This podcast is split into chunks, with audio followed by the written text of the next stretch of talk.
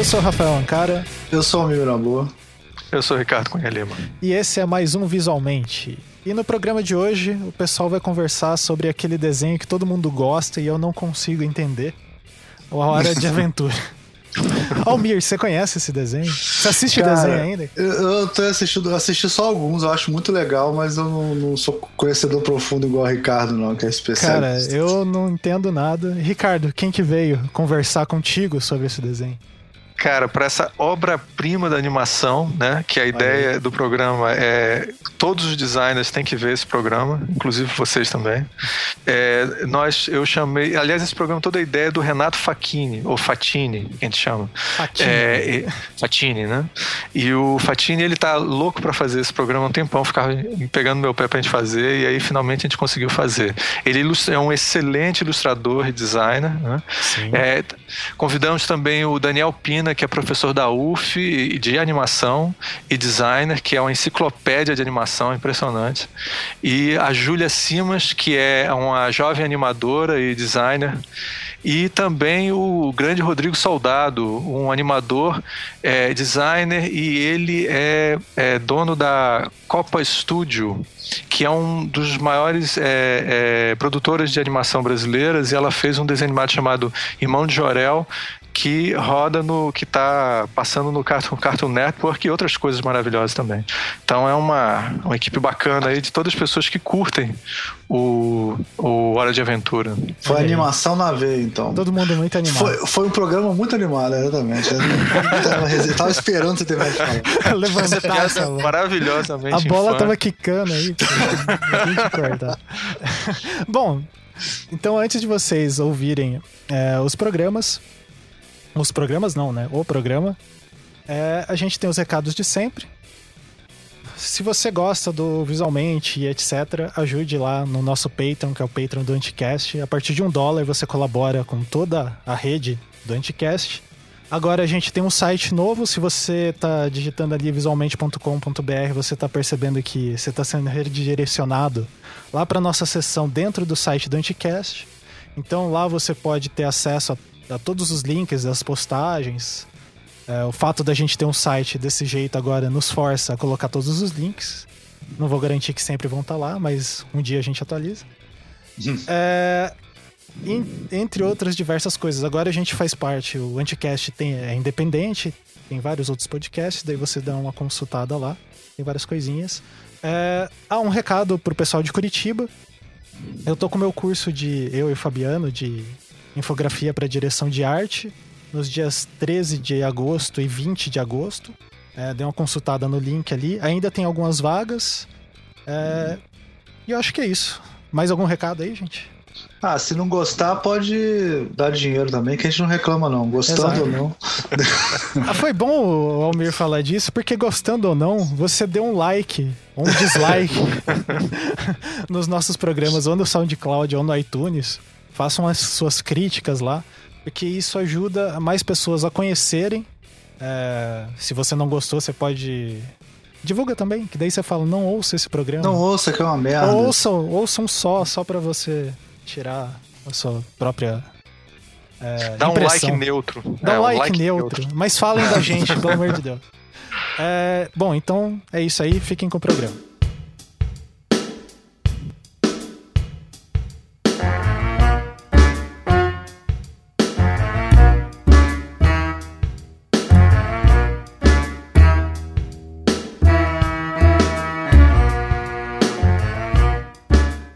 Eu sou Ricardo Cunha Lima e este é o Visualmente. O desenho animado infantil Hora de Aventura tem feito sucesso em todas as faixas etárias, parodiando clichês e arquétipos do, dos contos de fada, videogames e até RPG. Mas por que que o Hora de Aventura, um desenho animado claramente infantil, também faz sucesso com adultos? Bem, Vamos discutir isso hoje e discutir também que o Hora de Aventura é leitura obrigatória para designers. E para poder fazer isso, eu tenho aqui quatro ilustres. A designer animadora Júlia Simas. Olá. O ilustrador Renato Fatini. Até que enfim um podcast sobre Hora de Aventura, hein?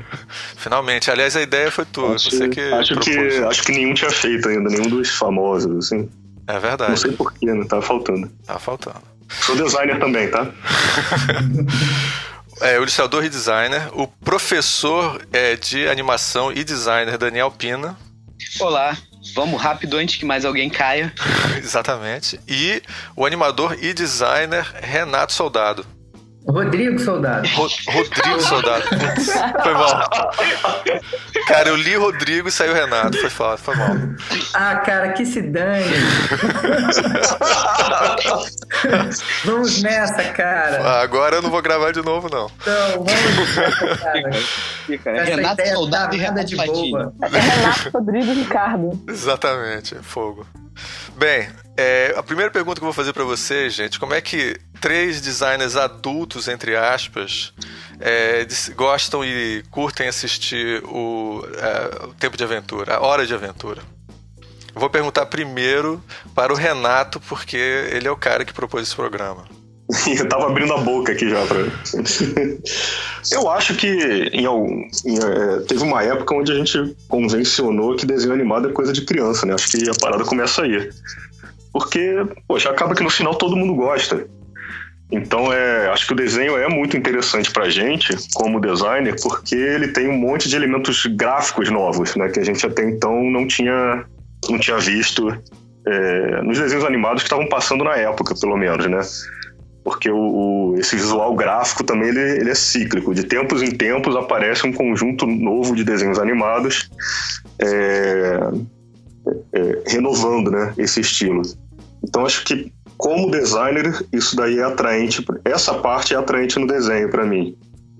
Agora o fato de ser um, um desenho animado é, é infantil, acho que é só um rótulo que independe da idade, na verdade. Não podia concordar mais com você, Renato. É, eu vou, eu vou nesse gancho do, do, do Fatini, porque ah, isso é uma primeira coisa que a gente tem que tirar logo da mesa, que é um preconceito que frequentemente aparece com animação. Animação não é necessariamente coisa de criança, né?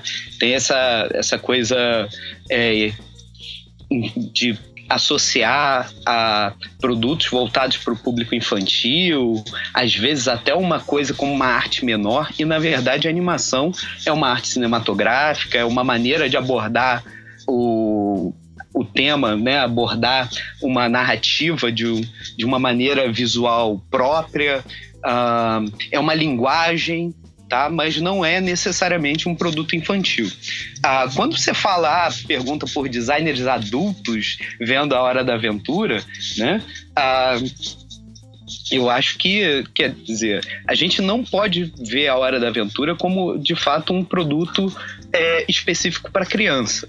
O que o mercado americano hoje em dia tenta cada vez mais, principalmente com os filmes que vão para o cinema, a TV é mais segmentada em termos de horário, né? mas o que eles tentam é fazer produtos para a família inteira, para todas as idades, porque quanto mais gente vendo, mais gente vai consumir os produtos derivados dessas séries, né? E é o que os caras querem porque é mais dinheiro.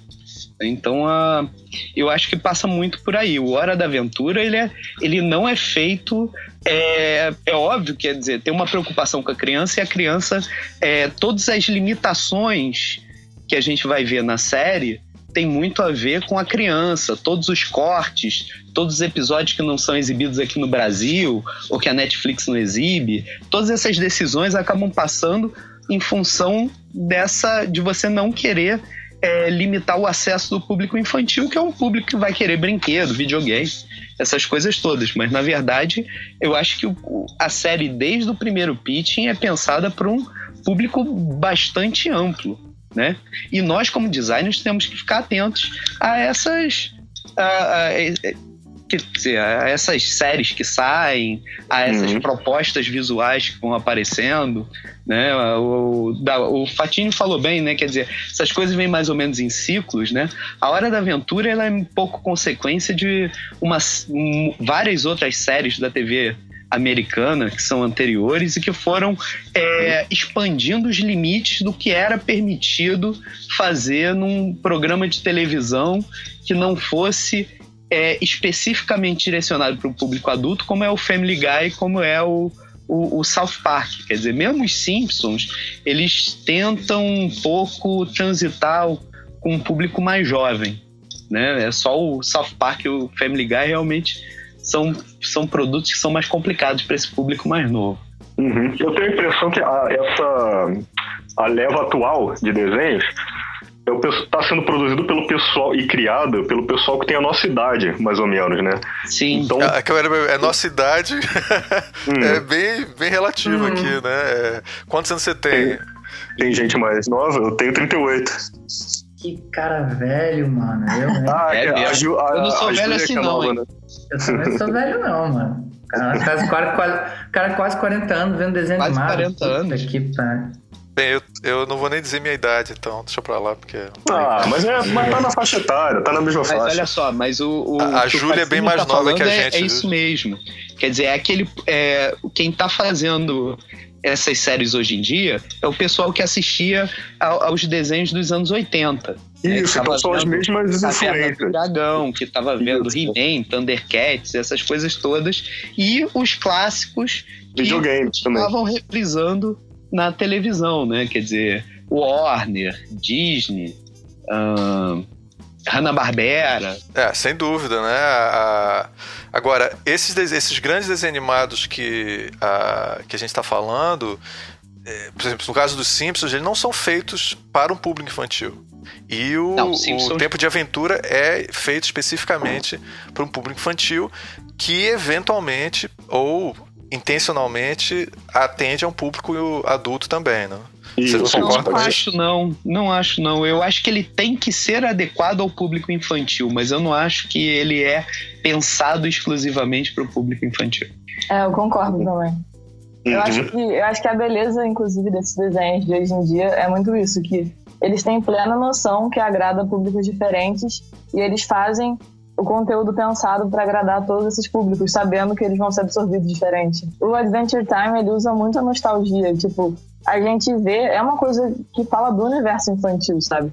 Tem conflitos que são mais complexos, mas eu acho que invoca muito nostalgia em quem tá vendo, e eles têm noção disso, até porque a Terra de U, ela é uma terra meio nostálgica, é uma terra pós-apocalíptica, onde tinha um tempo melhor antes. Eu acho que a nostalgia é muito presente, tipo, em toda a série.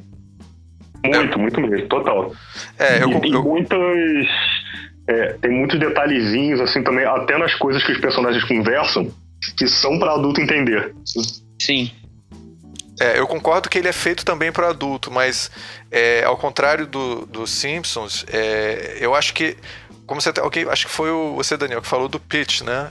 Na hora que Uhum. ele tá vendendo a coisa, ele tá vendendo uma coisa para criança que, event- que pode tá, atender o adulto. Já o South Park é uma coisa que é feita para adolescente e que pode atender outras pessoas também. Sabe, eu não sei, tem uma.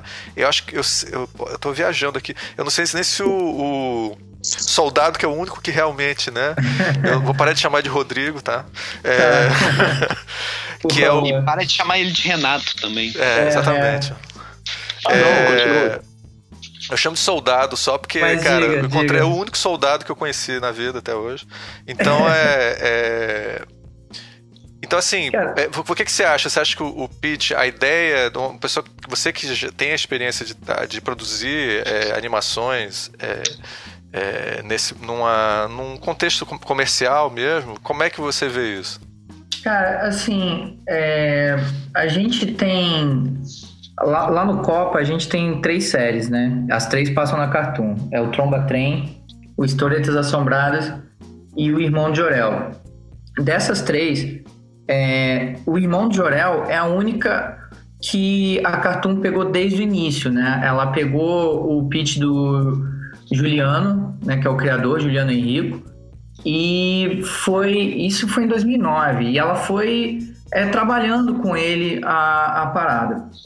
E então, quando o Juliano criou o Irmão de Jorel, era era os Simpsons dele, entendeu? Porque o Irmão de Jorel é baseado no, na família, meio que na família dele. Então, assim, ele foi aos poucos reduzindo aquilo para que ficasse adequado ao público. E isso foi melhorando a série. Eu acho que quando, principalmente na Cartoon, eles têm a pegada é, autoral. Então, assim, o, o, o, o autor ele não passa por muitos executivos dizendo o que, que é, porque isso é um mal da indústria, assim, né? Tem muita gente que diz, você vai nos mercados e aí você tem um monte de produtor que diz, ah, isso funciona porque é amarelo. Aí você fala, ué, o quê? Aí o cara vai falar, tipo, pô, o Bart Simpson é amarelo, o Pikachu é amarelo, o Bob Esponja é amarelo. Então acho que o que funciona é um personagem amarelo. Pois é, bizarro. Você escuta esse tipo de coisa. E você, por exemplo, Hora da Aventura, né? Você tem os personagens, o próprio design é super simples e... Mas o Jack é amarelo. É. Não, é laranja, é laranja, é laranja. Sim, mas, cara, tem umas paradas assim, mas, tipo, você, por exemplo, em, em anime, você vê um personagem vermelho, né? O principal. Então, assim, você tem, você tem essas coisas e quando na, no cartoon é, essa galera que está fazendo os desenhos hoje, que faz o, o Hora da Aventura, é, Gravity Falls, né, na Cartoon, mas é, é a mesma galera, é Regular Show. Você tem uma galera que tava no Flapjack. Eu acho que o Flapjack foi a grande guinada da Cartoon, porque eles tinham perdido muito espaço para o Bob Esponja. Eu acho que quando a gente citou aí é, Simpsons como desenho é, adulto e tal, cara, você tem que citar o Bob Esponja. O Bob Esponja é um, eu acho que é o único desenho que é unânime. Assim, é unânime. Assim, é, eu nunca vi ninguém de nenhum lugar assim, adulto, criança, é, médico, advogado, que seja, que não gosta do Bob Esponja, bicho. É tipo. É, é o grande desenho que é feito para criança e que foi adotado né, pela sociedade de consumo é, eu, eu tenho a tendência a ver. Eu me lembro que tinha um desenho animado. Eu acho o seguinte, para mim o desenho animado antigamente era uma coisa muito. É, eu nunca estudei isso, mas eu, eu, eu, vivia, né? A minha, desde, sei lá, da época da Ana-Barbera até chegar nos anos 90, assim, você tinha meio que ali uma indústria mais ou menos previsível do que, que era a animação é para. É porque é muito. É, é, é muita grana envolvida nessas produções, principalmente nos Estados Unidos. E aí você tem muito, muita voz, muita mão de produtor, sabe, em cima. É, como é Hollywood hoje, você vê filme de produtor, entendeu? As coisas acontecem ali. É, nem precisa de diretor, né? O produtor executivo toma as decisões Exatamente. Então, é. assim, o, a, o Cartoon com Hora de Aventura, com Flapjack, e depois expandindo é, para Hora de Aventura, é apenas um show, né? O regular show. E o Gumball também. O Gumball é o, foi o é, primeiro a ser feito fora dos Estados Unidos. É um cartoon cartoon que é feito fora dos Estados Unidos. O Irmão de Orel foi o segundo, né? E foi feito aqui na América Latina. Yay! E aí você tem lá é, essa filosofia de tipo a gente faz o que a gente quer. Então assim dentro disso eles têm essa parada tipo nossos autores fazem o que eles querem, entendeu? Só que não é bem assim. Então assim o próprio Hora da Aventura ele extrapolou a parada, entendeu? Ele não é muito bem visto assim nos mercados. Ele é um de desenho difícil de vender para o resto do mundo, além dos Estados Unidos. Tem muito episódio censurado. É... Tem muita coisa que eles consideram over demais. Tipo, o personagem arranca o braço, essas coisas. Falam, meu Deus, isso aí não pode ter. E passou um pouco do limite, assim, na verdade. Acho que é por isso que ele foi agradando os adultos, porque ele foi ficando adulto. O original não era bem assim. Nossa, na primeira um temporada. Pouco é, a primeira temporada. Parece um pouco o que aconteceu com o Freakazoid, né? É, tem umas coisas. Caralho, Freakazoid, hein? Freakazoid. mas é porque teve. Era máscara do Steven Spielberg. É, mas é porque teve essas características também, dele ter extrapolado, e aí o pessoal começou a achar esquisito demais. Então, é, o, o Adventure Time tá sofrendo um pouco disso, eu acho. Quando é. você vê o pessoal da Cartoon, às vezes a gente encontra assim, fala, pô, como é que tá a audiência das coisas e tal. A Hora da Aventura, ele é um desenho maneiro, mas e, assim, muita gente gosta, mas tá difícil, assim, com o público original do Cartoon, entendeu? Cara, mas realmente tem uns episódios que eu fico meio chocado quando ele mas termina. É, entendeu? Não deveria ser assim. Eu acho que quando eles fazem o, o, o, assim, a liberdade para o autor é ótima, a gente adora, óbvio. Por, pela gente, a gente bota um monte de piada. E assim, a gente também às vezes sofre uns cortes, sabe? Assim, quando a gente, no roteiro e tal, fala, pô, você não pode enfiar o, o a garrafa PET na boca do golfinho. Fala, ah, que droga. Caramba! É, porque tá alimentando. O golfinho é, era um lance ecológico. O golfinho não tinha nada pra comer, tinha que comer garrafa pet. Tá vendo? Tinha contexto. Só que, ah, não, tá violento demais. Cara, mas você Uhum. não acha que é, há um espaço pra gente, de repente, ter um desenho animado que não precisa seguir essas regras, assim como você tem no cinema? Você tem até. É, se fosse assim, não existiria Game of Thrones, que é uma série que não segue nenhum. Assim, se você dissesse pra mim. Ah, mas é o público. Ah, fala. Não, pois é, mas, mas o as crianças gostam. O problema é os adultos é que não gostam que as crianças Sim, gostem. sim, adultos conservadores que assistem o desenho e falam assim, caramba. Só que isso é um grande problema, entendeu? Na Argentina, por exemplo, a- o Cartoon é, acho que foi processado por associação de pais, entendeu? Tipo, por causa de um episódio de, de Naruto, acho que eles estavam passando na época. Então, assim, é, é complicado. É, É, mas eu não sei, eu acho também que, cara, o mercado também pode amadurecer. E antigamente você não podia. Certos filmes não podiam passar porque a, igreja católica não deixava, sabe como é que é? Então, na medida que hoje em dia você pode passar certos filmes, se a pessoa não vê, se não quer, não vê também. Eu não sei se. é, é, se, o, se também a gente não tá vendo um momento de. Eu não sei, eu tô só Mas é que você aqui. esconde as coisas no desenho, saca? Quando você tá, tá querendo falar de algum assunto polêmico, você esconde, você, você, você cria uma bobagem qualquer, sabe? Tipo, pra falar de, de ditadura militar, assim, por exemplo, no, no Irmão de Orel tem uma hora que é, o, o pai do Irmão de Orel lembra como era na época da ditadura, e na verdade não, não eram os militares, assim, são os palhaços que, pô, risada é coisa séria, entendeu? E quando os palhaços estavam no poder, ele lutava contra. Então ele tá, tipo, dando um mega recado, só que aí. É, não é que seja proibido falar de ditadura militar, mas, tipo, vamos, a gente consegue fazer uma piada com isso. Eu não tô criticando o Hora da Aventura, não, eu acho maneiríssimo, eu acho que tem que ser assim mesmo. Eu estou não- dizendo. Da, Que da- não é fácil, né? Não é fácil. é, a da pergunta original, cara, é muito difícil manter. Eu, na verdade, não sei como é que. É porque é americano, sacou? E, e lá é, rola de tudo, mas. É, cara, tem muito país que não passa. Não passa. Tipo, metade da temporada não passa. Vocês sabem, você sabe alguma. Alguém sabe algum caso específico do Hora de Aventura que tenha sido censurado aqui? Ah, tem. Tem muita coisa. É mesmo? Muita coisa. Se Não você sabia, não. pegar pra ver na, na Netflix, tem Hum. episódios que o, que o Cartoon não passa no Brasil. Ah, Hum, por hum. exemplo, tem um é, que é The Little People, que o Magic Man faz vários é, personagens, versões miniaturas. Que é um capítulo maravilhoso. Nossa, mas esse é bizarro mesmo. É É, bizarro. é meio esquisito, né? Porque ele fica. Hã? é, o fim fica é, juntando os personagens, ele fica tripudiando de, de alguns personagens. E esse não passa no, É. no Brasil. Ele não Uhum. passa no Brasil. É, esse, E o Hora de Aventura ele é cheio, ele é cheio de coisinhas, né, no texto. Ele- eles fazem direto. é, o- é, os personagens fazem pequenas observações que não tem nada a ver com o que tá com a história do desenho. Sim. Às vezes tem assim, personagem fora de quadro solta uma frase. ah, E, é. E é, pra- e é, e é pra. é- são essas coisas pra adulto pescar. ah. Sim, Sim, sim. sim, e aí. Pra- Tipo, Pô, desculpa. Não, não, pode falar. É, porque são coisas que o, o Hora da Aventura ele segue um padrão de produção que, que é o storyboard driven, né? Que é tipo, ele- eles não fazem um roteiro em si, você não- então você não tem um É. roteiro aprovado. Você tem um argumento que o, Hum. que o, o autor e o, e o produtor meio que concordam ali de duas páginas, você passa para um time de quatro bordas e eles bolam um episódio. Então, cara. A coisa fica às vezes muito desconexa também. Às vezes a gente tá falando de temas, mas às vezes a própria construção do episódio ele não fica nada é, clássico assim, então fica desconexo, fica rápido, Mas fica. isso também já foi mais verdade, porque no início era muito assim.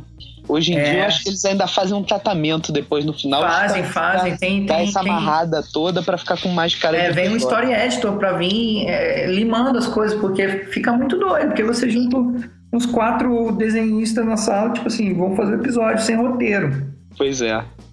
Saca? O, o, Por o isso, talvez as fazia- primeiras temporadas sejam mais anárquicas. É, Mas uma coisa cara. que é, que é importante falar, que é o que o, o Fatini tinha falado antes, é, tem uma coisa que é legal e que no cinema a gente começa a ver muito a partir do Shrek, que é de você ter níveis de informação dentro da animação e ter coisas que o vão atrair principalmente a criança e ter coisas que a criança não vai entender e vão passar batidas por ela e que não vai ter problema nenhum, mas que o adulto vai entender a referência e vai pegar a piada. Né? É, mas no, primeiro... no cinema funciona, porque no cinema mas o, na TV pai também, leva. Quer dizer, o pai leva. Hora da Aventura faz muito isso. É, logo mas no faz. primeiro episódio, quando ele. O, o, o Finn quer se livrar do Jake, e ele bota, empurra o Jake e a Renicorn para dentro do armário e diz assim: Vamos brincar de sete minutos no paraíso. Aí ele fica, oba, sete minutos no paraíso, tranca os dois no armário e eles têm que ficar os dois fechados ali dentro. Né? Aquilo ali pra criança passou batido, não tem problema nenhum, né? Não, mas se bem que isso daí é, é uma brincadeira de criança americana, né? Aqui, aqui no Brasil é, a gente não é. conhece, mas criança americana entende a piada. então corta essa parte depois. Então Cara, eu vou então. Cara, mas tem uma parte, a minha cena, uma das minhas cenas preferidas. É o, tem uma, um episódio que o, o Jake tá lá no meio da aventura e o, e o, e o o Finn tá lá na, tá lá na aventura, resolvendo um puta problema, e o Jake tá na banheira com o Prismo. Sim. E, e aí é, é, é, corta de repente o problema do fim, e aí estão tá, os dois na banheira batendo papo, conversando assim: Ah, cara, sabe, eu não tô afim de ter uma namorada, porque a gente tem que ficar resolvendo o que a gente quer comer no café da manhã, é muito chato.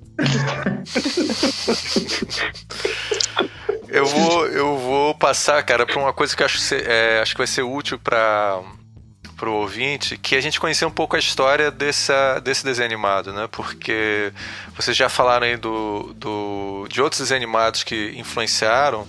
É, eu vou passar para o Daniel, porque o Daniel já tinha começado a passar um histórico disso. Como é que surgiu? Vamos falar do, do criador de, da, dessa série, né? Porque ele é um cara que fez outros trabalhos antes de começar com isso, né? É, o, o se eu posso estar falando alguma besteira, mas o, o Pen Ward, ele, ele foi aluno da CalArt, que é a, uhum. a, escola que foi fundada pelos animadores da Disney, né? Lá na, na Califórnia, e teve outros, como o próprio Steven Hillenburg do, do Bob Esponja, Tim Burton, o Leicester, vários já passaram também pela CalArt, uhum. né? E o, o Ward, ele, ele trabalhou no Flapjack, né? Ele tinha, ele tinha inclusive uma, uma série de. que é até engraçado, que é, era uma série para web é, chamada Bueno de Bear, em que era só traço, né? Então era, era um urso que o formato dele lembrava um pouco do, chapéu do fim, né? É, ele e... fisicamente parece muito. Eu vou botar o link do, desse, desse personagem. Isso, ele é muito parecido com o. É muito parecido, lembra, né? O jeito e também, dele. E também é muito parecido com o desenho do Matt Groening. É, pois é, que, que é um ah, é verdade. também, né? Que, que, é mais fofo, parece né? ser uma das referências dele, né? Ah. Ele, uhum. ele é, normalmente as referências que a gente vê no, no Hora da Aventura tem é, muita coisa do, de RPG, né, de Dungeons and Dragons, tem muita coisa é, em termos de humanismo, em termos de coisas fofinhas e às vezes assustadoras. Eles sempre citam muito ah. o trabalho é. do Miyazaki. É, uma coisa pra eu, só para mencionar aqui, porque você mencionou o Matt Groening, é, tem pessoas que talvez não sabem, Matt Groening é o criador é dos, o dos, criador dos Simpsons. Dos Simpsons. É, porque ele é. tem uma, ele, então ele tinha uma série chamada Life is Hell. É, isso quer dizer. E, e o Life is Hell é, é, é, muito parecido o traço do Bueno the Bear. É, é muito parecido. que é, que é um traço é exatamente esse lado assim, porque você vê os Simpsons é uma coisa assim, mas esse Life from Hell são um monte de figuras bem fofinhas, tipo coelhinhos assim, fazendo um coisas bizarras de uma orelha só, né? Que é uma. É. Era um, um, o, diz que o Groening, ele inclusive, ele não quis que a Fox depois, eventualmente, ficasse com os direitos do personagem e meio que inventou os Simpsons de improviso para dar outra coisa para eles, né? Ah. o resto é história, né? Mas continua, você tava falando do que ele tem muitas influências, RPG e o, o Totoro, né? Do é, o, não, o Totoro é o mais explícito, porque é aquele filme que é fofinho, né? Ainda que o Totoro tenha aquele aspecto, à primeira vista, meio ameaçador, mas você vê que tem uma coisa que é simpática, assim, que todo mundo gosta. Fala com a criança dentro de cada um, né? Ainda que não seja exclusivamente um filme para criança. Então eu acho que passa as, as influências dele passam um pouco por aí. E aí tem uma questão que a gente vai vendo na, na, na TV americana, desde o Rain Stimp, e quando você começa a ter os canais a cabo e você começa a segmentar mais a programação, de você ter a animação cada vez mais ampliando né, as, as suas possibilidades de temas, o tipo de humor que pode fazer. Então, no próprio Cartoon Network, quando você tem as meninas superpoderosas, o laboratório de Dexter, né, tudo isso é, acaba sendo indiretamente influência para o trabalho dele. Bob Esponja, com certeza, né, abriu muitas portas para essa esse tipo de animação que é um pouco mais autoral, que é um pouco extrapola um pouco mais, né? Eu a primeira vez que vi Bob Esponja achei estranhíssimo, né? Ele fazia é, carreira debaixo d'água que... e depois você entra na maluquice da coisa, né? Cada vez que vem esse ciclo de desenhos, ele parece, eles parecem muito malucos. Quando, quando eu vi o Laboratório de Dexter a primeira vez, era muito louco. É, a vaca e o frango. A vaca e o frango. frango nossa, adorava esse desenho. Aí hoje em dia é comum, né? A gente tá acostumado, ah, agora é normal. É, não, dessa Mas... leva você tem, por exemplo, o. Dessa leva nova você tem o titio avô, cara. Tem gente que adora o titio avô, titio como avô, eu. É e tem gente que odeia o titio avô, assim, com todas as forças, né? Que é muito nonsense. Pois é. E aí o, é, Deixa eu só aproveitar uma coisa, viu? Pegar essa deixa. A. A gente está aqui com todo mundo na casa dos, dos 30, né? 30 para 40, né? Eu tô já nos 40. Mas, uhum. Júlia, acho que você não está nessa situação, né? Não, você não tem essa doença. 22, que idade maravilhosa. Olha só, é, você... Ainda, tá, ainda dá pra se salvar, hein? dá pra salvar. Julia, não vai na onda dessa conversa aqui não, que não vai dar certo. Eu falando de Caverna do Dragão, gente. Que vergonha. Não, porque essas coisas duram, na verdade. É, é verdade. não tem que se salvar de nada, não. É, não, é legal pra caramba, não precisa se salvar de nada, não. É, pode continuar. É, mas, Júlia, é, por exemplo, a gente teve essa experiência de ver o nascimento do Cartoon Network e dos desenhos animados experimentais do Cartoon Network, que eram coisas bizarras, passavam meio de madrugada, assim, e depois acabaram vingando, tipo o Dexter, essas coisas, né? É, você, esses desenhos animados que você está vendo, você chegou a ver algum dele, alguns deles quando você era pequena, ou você só viu depois que você te interessou por animação? Não, sempre vi, nunca parei. É, quando eu era pequena, eu vi, eu vi isso tudo, via Ren Stimpy também, gostava muito de Dexter, Bob Esponja, e aí, na verdade, tem aquela época da adolescência que todo mundo fica meio, ah, sou grande demais pra ver desenho. E aí depois eu comecei a me interessar de novo. Que ah, época é essa? Eu tô brincando. Vocês não tiveram essa época. Semana passada. Mas, ah, mas daí eu voltei a ver, voltei a ver isso tudo. Gravity Falls o dia inteiro, e Adventure Time, tudo isso, Steven Universe. É, e isso, isso tem tudo a ver, assim, porque é por isso que quando o, o, esses caras colocam os tags do desenho assim, você não tem. É, é tem um pré-escolar, né? De 3 a, 2 a 3, aí tem de 4 a 6 anos, aí tem de 7 a 9, e você tem essa faixa do cartoon que é de 9 a 11 anos. Né? E, e aí para. E aí você só tem depois desenho adulto, porque adolescente, bicho, você não faz desenho para adolescente. Eles não gostam de nada. Não, adolescente é um problema em, em qualquer mercado. É, você não faz. Então, assim, esse, o Hora da Aventura, por exemplo, ele, ele tem esse mesmo target que, que esses. É, o Regular Show Gumball, é 9 a 11 anos. Boys, né, que eles colocam lá, é 9 a 11. Então, assim, é muito louco realmente, porque o, o, a criança, quando sai de 11 anos, 12 anos, ela para de. de ela ainda assiste um desenho, mas ela para de ostentar. É, caderno, mochila, entendeu? Do, do, do desenho animado que ela gosta. Até ela chegar aos 20, né? Aí volta. É, exatamente, exatamente. Depois, quando, quando faz 18, 19, começa a reafir, se reafirmar né, a personalidade, ela começa a usar a camisa do, do, do, do, do Jake, pô, você vê adulto usando, você vê é, Batman, pô, isso é... Então, é engraçado, porque time de futebol, essas coisas que a criança começa a gostar com 12 anos, Ultimate Fighting. Agora é moda, com crianças de 12 anos, UFC. Mas o, o- por isso que a gente volta aquele papo, pô, é feito pra adulto gostar também? É porque quem faz é. Enfim, gosta disso, né? Gosta de botar essas paradas. Mas os canais mesmo, eles não. Eles não curtem muito, não, entendeu? Não, com certeza, né? Se depender deles. É, isso aqui é, é muito Deles É a difícil. parada mais safe, to- completa, assim, tipo, bicho, pelo amor de Deus. Não, não extrapole. É engraçado, a gente vive numa época que todo mundo fala de inovação, né? Na academia, então, você não tem noção. É, é muito. Só fala de inovação, inovação. E na realidade o mercado tem quase que nojo de inovação. Assim. Eles querem aquilo que já deu certo, aquele método que deu aquilo certo. que é garantido, né? É difícil. E no audiovisual, cara, você não tem. Se alguém disser assim, ah, eu sei o que, que dá certo, vai estar falando merda, entendeu? Porque, pô, você vê até o, o Spielberg tem fracasso, pô, de, de bilheteria. O cara que é o, cara que é o, é sei lá, o mais bem sucedido de Hollywood, Não. tem fracasso, pô. Não, você vê que agora, olha que incrível, o- ele acabou de lançar um, o filme, o, BF, o, B- o BFG, né? É, que é sobre uma história infantil do Roald Dahl, o cara que fez a fábrica de chocolate. E aí, é, eu li esse livro quando era pequeno, eu gosto e tal. O livro, o filme acabou de sair, nem entrou no cinema brasileiro, já estão publicando assim. Ou, ou ele acabou de lançar um fracasso.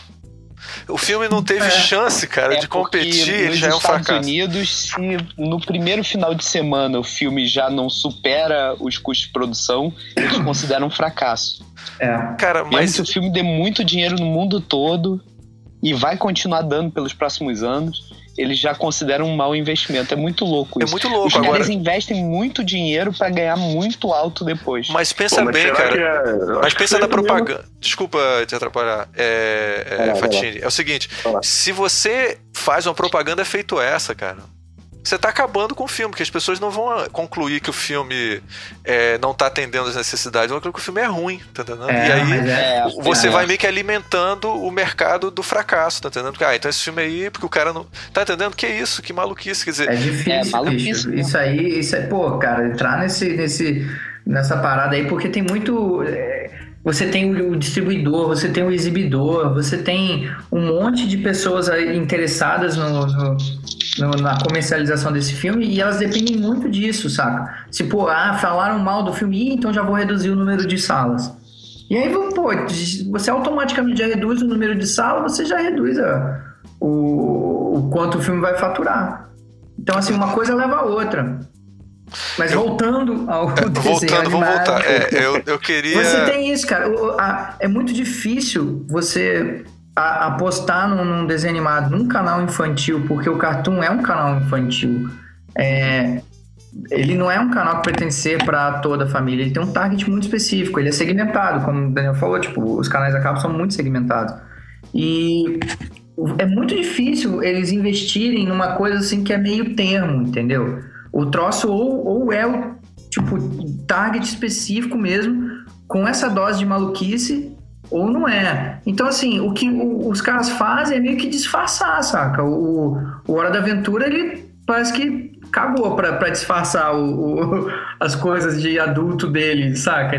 Não, Mas isso é raro pra caramba. mais disfarçado. Já foi mais Já escrachado. hoje em foi, né, já- cara? Não sei. É, mais mas é engraçado, controlado. eu acho que na medida que existem muitos mercados, né, do desenho animado, você tem o mercado do, do produto filme mesmo, mas você tem, por exemplo, os brinquedos. Cara, você compra um brinquedo daquele pro teu filho, você não tem a mínima ideia que aquilo ali tem uma conotação sexual, tá, tá entendendo? Assim, é, é- ou aquilo ali tem Cuidado uma tá simbologia seu bizarra. filho, hein? É, Não, é- os pais que assistem junto com os filhos. É. Isso quando os pais assistem junto com o filho. Aí o cara nunca assiste. Aí um dia ele senta pra assistir, aí liga pra polícia, tá entendendo? Que É, porra é? Mas é- acho que é exatamente isso. Acho que essa sensibilidade do canal infantil tem muito a ver com o pai ligar a TV e ficar tranquilo, sabe? É. Ele, ele vai ter a tranquilidade do filho ver cartoon, do filho ver Disney, que ele não tem do filho ver Fox. Eu acho É. que isso é muito precioso, Pois assim, é, para as empresas. sim, é sim. E não, não pode ser um escorregão e nunca mais, assim, você perdeu a confiança do pai. Pois é, e, cara, e tem uma coisa que é, assim, bem. com- pode ser bem chata, é pais com aquele super zelo, né, pelos seus filhos, estão vendo. O, pa- o pai larga a criança, o pai e a mãe larga a criança na, na frente de TV horas e. É a babá eletrônica. É, e quer que tudo seja perfeito, né? É complicado. Bem, eu, eu, depois eu vou querer que a gente volte para isso é, Eu lembrei, mais adiante. De uma, eu lembrei de uma outra coisa Fala. sobre o início da produção. É, a, a série, mesmo como a gente conhece, ela começou, acho que foi em 2009, né? Isso. É, em 2007, o Penn lançou, lançou um Um piloto. É, eu ia falar isso. É. Tem o piloto, né? Tem o piloto da série, que é o primeiro mesmo, e tem o curta, que é de 2007, e dá pra ver no YouTube. Quando a gente vê o- esse curta hoje em dia, ele é muito inferior, né? À série, claro. É, é- é até bem tosco, assim, mas. Pô, na época, em 2007, era muito maneiro, cara. Eu participava de um. O soldado também. Eu e o soldado participávamos de um fórum de ilustração internacional. E, Ah. e na época, em 2007, a galera, é, os ilustradores, animadores, lá nesse fórum tinha muita gente que depois foi trabalhar em coisas que ficaram famosas. E na época, assim, ficou todo mundo muito louco comentando do, do Adventure Time. Todo mundo, cara, nossa, olha que. Vocês têm que ver isso. É, o desenho é É. muito lindo, muito diferente de tudo, muito bonito. E ficava todo mundo vendo. Pô, eu vi um monte de vezes aquilo, assim, repetidamente. É, tem que tem levar em assim, conta, né, Renato? que Cinco naquela- minutos só. É, eu vi, é bem tosquinho o desenho, mas É, era um bem- conceito novo, né? Totalmente, É, totalmente. e na época o padrão era tipo aquele desenho. é, no YouTube, né? Ficar vendo aqueles desenhos, tipo aquele do unicórnio que é sacaneado por outros uni- Ah, unicórnios, que é maravilhoso. Eu. Como é que é o nome dele? É Charlie the Unicorn. Charlie do É. Unicórnio, né? Charlie! É maravilhoso. é. Mas é uma coisa soldado, tosquinha. Tem até né? um, um, um dos caras. Um dos caras lá do Itpool trabalha no Adventure Time hoje, Ah, é? fazendo cenário. É, Olha só. eu acho que é o Shane, Shane Hillman, eu acho. Aí vai é difícil lembrar. Mas, Mas mas, eles cara, eram- Ele era lá, ele era lá do fórum. Mas é, tinha muito. Vixe, é, aquele fórum era foda, tinha muita gente. Pô, sinistra. saiu. Nossa, cara, saiu muita gente. É, aquilo era maneiro mesmo. E, Ah, e de- assim, Mas o, o Pen não tinha feito antes, o. Você não tinha falado só pra gente a conectar. Nickelodeon. Ele, ele já tinha feito sucesso com é, outros É, desenhos é. animados, né?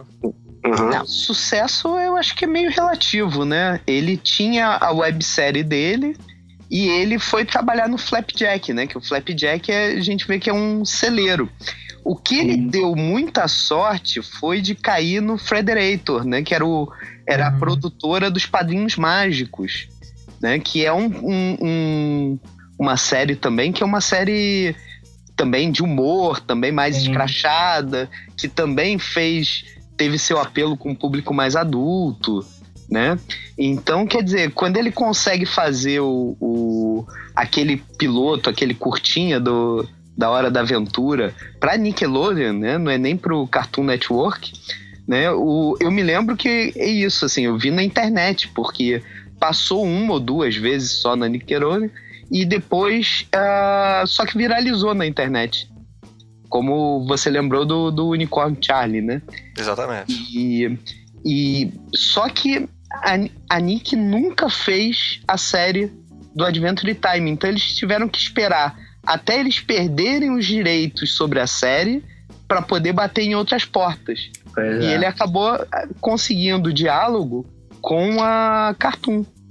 A Cartoon, é, eles tiveram uma série de reuniões com, né, de, de pra, eles, é, foi o que o soldado falou sobre o irmão do Jorel, quer dizer, eles tiveram esse processo também com a Hora da Aventura. Leva anos Mas eles-. Pois é, mas eles conseguiram é, o pitching, né? Eles conseguiram fazer o- um pitching de sucesso na, na Cartoon. Só que eles tiveram que esperar até a Nickelodeon perder os direitos sobre o sobre a possibilidade, né, de criar uma série e tal, Uhum. e sim eles poderem procurar outro parceiro. Mas até que foi rápido, né? Porque o, o curta é de 2007 e a produção já começou, já foi lançado em 2009. É, mas normalmente essas coisas, Bom. dependendo, elas vão de 3 a 5 anos. É, é mais ou menos a, o- a questão da Fox com a Marvel, por exemplo, de ter que estar lançando alguma coisa com o nome X-Men de tantos em tantos anos, senão aqueles direitos expiram, né? Ou do Quarteto Fantástico. É a mesma coisa. O, você tem os direitos de adaptação de alguma coisa, de uso de algum personagem, você não pode simplesmente sentar em cima deles e não fazer nada, né? Uma hora É, eles não, expiram. pera. O criador quer mais é que saiam vários produtos com, com aquele personagem. Né? Agora, uma coisa que a gente pode falar também da criação deles é o, o trabalho de concept art, né? É, Porra, só pode. Fantástico. porque aí é um, é um trabalho complicado, porque você é, muitas vezes você tem um, um, um cara que é praticamente um diretor, como é o caso do Ward, né? onde ele está tentando juntar vários talentos que vão encaixar dentro da concepção que ele está criando ali, daquele mundo ainda meio. É é uma série que você vai vendo que a história vai se desenvolvendo, né? E ele chamou no início, acho que foi o, o Ghost Shrimp, né? Que é o, o nome de um artista. É, alguém quer falar sobre, sobre o Ghost Shrimp? Hum, O- Opa, é é? Faquini, tô Camarão- sentindo. Tô sentindo. Camarão fantasma? Você não conhece o Ghost Camarão Shrimp? Fantasma. É isso mesmo? É isso mesmo. Você conhece o Camarão Ghost Fantasma Shrimp? é bom. Não, não boa. conheço não. Fala aí, fala aí. Cara, ele. Pô, pô, eu tô sentindo que o Pina já tava se preparando pra Eu falar não. sobre. Não? Então beleza. Cara, o Ghost Shrimp é. Júlia, você quer falar sobre o Ghost Shrimp? Qual o programa de falar sobre Ghost Shrimp? Não, não, é porque, cara, eu me sinto nesse papel de apresentador, assim, eu fico meio constrangido. É, é um Pode problema falar, meu. Você é fã dele, que a gente sabe. Cara, eu sou. Eu. Ele é dele muito- em si, é muito- eu não, eu não nem sabia que ele existia antes de ver o desenho animado, né? Mas você percebe, se você. A gente vai botar o link. Se você olha o site do cara e os trabalhos que ele fazia antes de trabalhar até com o Adventure Time, ele já tinha inventado o mundo de U, né, que é o mundo da- do Uhum. desenho animado, já na cabeça dele. E quando o. Eu acho o O Pena. o Pen vê esse, tra vê esse trabalho assim, cara, é isso daí, eles vivem nesse mundo. É, um- eu fico vendo um pouco um trabalho colaborativo, assim, né? Que você vê o trabalho assim, cara, eu tô pensando em alguma coisa, quando você vê aquilo, é esse mundo aí que eu tô vendo, tá entendendo? É um pouco o que aconteceu também com. A gente fez um outro programa sobre Guerra nas Estrelas, quer dizer, Guerra nas Estrelas não estava muito bem definido. Na medida que ele chama a equipe de, o- de concept art para trabalhar com ele, e vai surgindo o filme, tá entendendo? Então. Ah, o nome do, do Ghost Shrimp é Dan, Dan Bandit. Dan Bandit, né? Eu, eu É. postei naquela conversa que a gente Também teve parece antes. nome artístico, né? Pois é, né? o Eu nome do ter um cara. nome assim. Que eu acho, eu acho É. muito legal que o, o, o desenho, o desenho do, do Pen Ward não é muito bom, né? Ele é tosco. É, ele é tosco. Mas se não fosse isso, o Adventure Time seria, não seria legal do jeito que é. Cara, é, eu acho que ele tem uma tosqueira que se mantém. É, é, quer dizer, é tosco bom, né? Tem tosco ruim, tem tosco bom. né? total, claro, claro. É, isso é uma coisa que é importante as pessoas entenderem. E assim, o tosco, o tosco dele é um tosco bom que ele traz de volta. Então, por exemplo, no desenho animado, você, se você fica olhando só pro fundo, a perspectiva é maluca, né? Ela não segue nada, assim, não É. tem nenhuma Uhum. preocupação de, de verossimilhança, sei lá. Não, e tem alguns designs de personagens que eles perdem completamente a linha, né? Eles fazem uma bola com dois olhos. É muito bom. Ah, se Tem você uma pega. entrevista com, com o character designer da. Um dos, né? Porque acho que nunca é um só. Tem uma entrevista, um- uma palestra dele, na real, com numa. que você compra por um euro, eu acho. Numa, eu esqueci qual é o, o evento. Tem um, tem um evento sobre design, character design, assim. E aí o cara. O cara é uma figura, assim, sabe? Um gordinho cabeludão, assim, tudo. É, é, é, então, eu fiz esse desenho aqui. É, é, é. E aí mostra assim as paradas. Assim. Adorei a interpretação. Conheço várias pessoas assim. É, não tem nada de pensado, né? Sobre essas defesas de design. Não, aqui pelas formas, é, a forma circular contra a forma reta. Não tem nada disso, não. É tipo, ah, eu fiz isso aqui porque eu, eu gostei.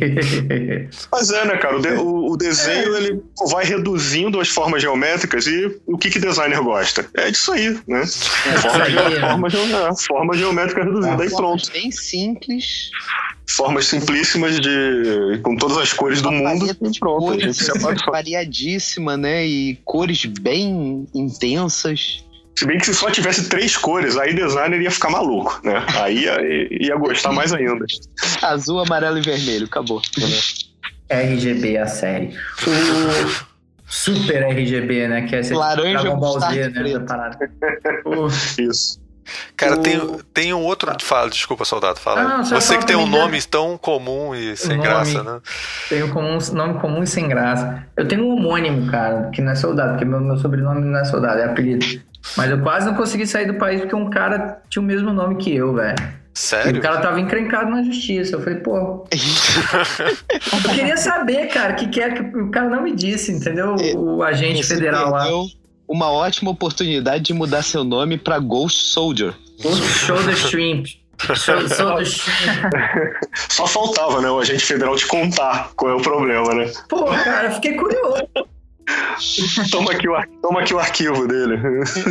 Mas voltando no Adventure Time. Cara, tem muita expressão no personagem, né? Ele é muito simples, tem pouca linha, mas eles fazem muita expressão engraçada na cara do, do- de todo mundo, assim, em geral. É muito criativo.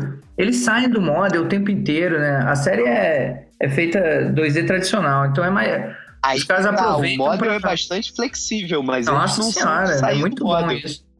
É, não, eles zoam tudo, aí de repente faz umas mãos realistas, assim, né? Vai. O Jake vai apontar assim, aí a mão dele fica realista, né? Você vê os. Unha, né? Tem unhas, dobrinhas, assim, todas assim, ah, você, não sei o quê. Aí aponta. É, tem ah, uma. cara, tem, tem no model, no, no HAL, no, no guide. Caraca, eu falei três palavras em inglês. Model Guide.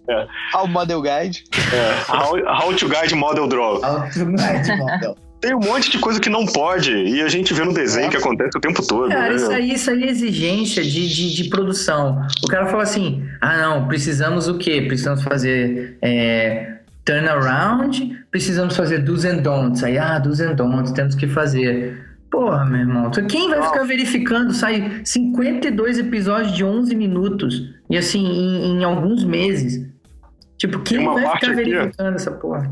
É, tem uma parte aqui que eu acho muito legal que é assim: os cotovelos têm que ter é, curvas macias. Mas, mas, mas o cotovelo pode dobrar em qualquer lugar. Aí tem uns bracinhos assim, yes, yes. Aí vai um braço mais maluco que o outro. Aí no final tem um que o cotovelo dobra lá no ombro, assim, aí tá escrito assim, sure. É o canudinho, né, cara? Muito bom. Não, isso é muito bom, cara. Eu, É o Jake principalmente, né? O que, que é a moda do Jake? é, É, ele pois muda é. de forma, de tamanho. É, Mas ele, ele tinha é. umas ele- regrinhas, principalmente naquele focinho dele. E eles, ao longo do- dos anos, eles foram diminuindo cada vez mais o focinho do Jake. Que antes era aquela bochechona que ele tinha até embaixo, assim. Ah, E vai eles- adaptando o design, né? Isso, isso é. Eles foram mudando, eles foram tornando ele mais fofinho. É, isso rola, isso rola. E também às vezes é feito num, num estúdio diferente, né? Então é, às vezes muda um pouco também o Toca estilo. Muda. tá desenhando. Mas não Mas foi. às vezes eles atualizam mesmo o, o Não, é, isso é uma, é uma É, história. É, eu acho que acontece, acho que acontece as duas coisas, né? Sim, sim.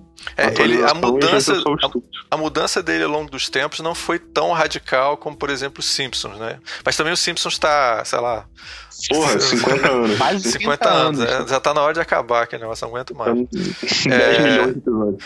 Mas ele. É, ou, por exemplo, o que é assim, assustador, que é o Family Guy, né? Você viu os primeiros episódios, é, é. Cara, quem desenhou aquele negócio? É outra pessoa, né? Então é bizarro. Cara, Eles- vocês lembram de um, de um desenho um, um japonês, é o Shin-Chan? Que era um molequinho Ah, sim, de veneno. Aham. Cara, bota assim no, no, no Google, assim, bota assim, é evolução do, de- do design do Shin-Chan. Você vai ver o que, que é mudança, cara. A parada vai ficando muito louca, assim, muito louca. Começa meio turma da Mônica, assim, e depois vai ficando todo angular, torto, esquisito. É muito bom, cara. Esse desenho é do caralho. É muito bom, muito bom. É, eu vou puxar aqui para um outro lado também, que é o seguinte: tem uma. Entre a equipe que trabalha lá, tem um cara que é.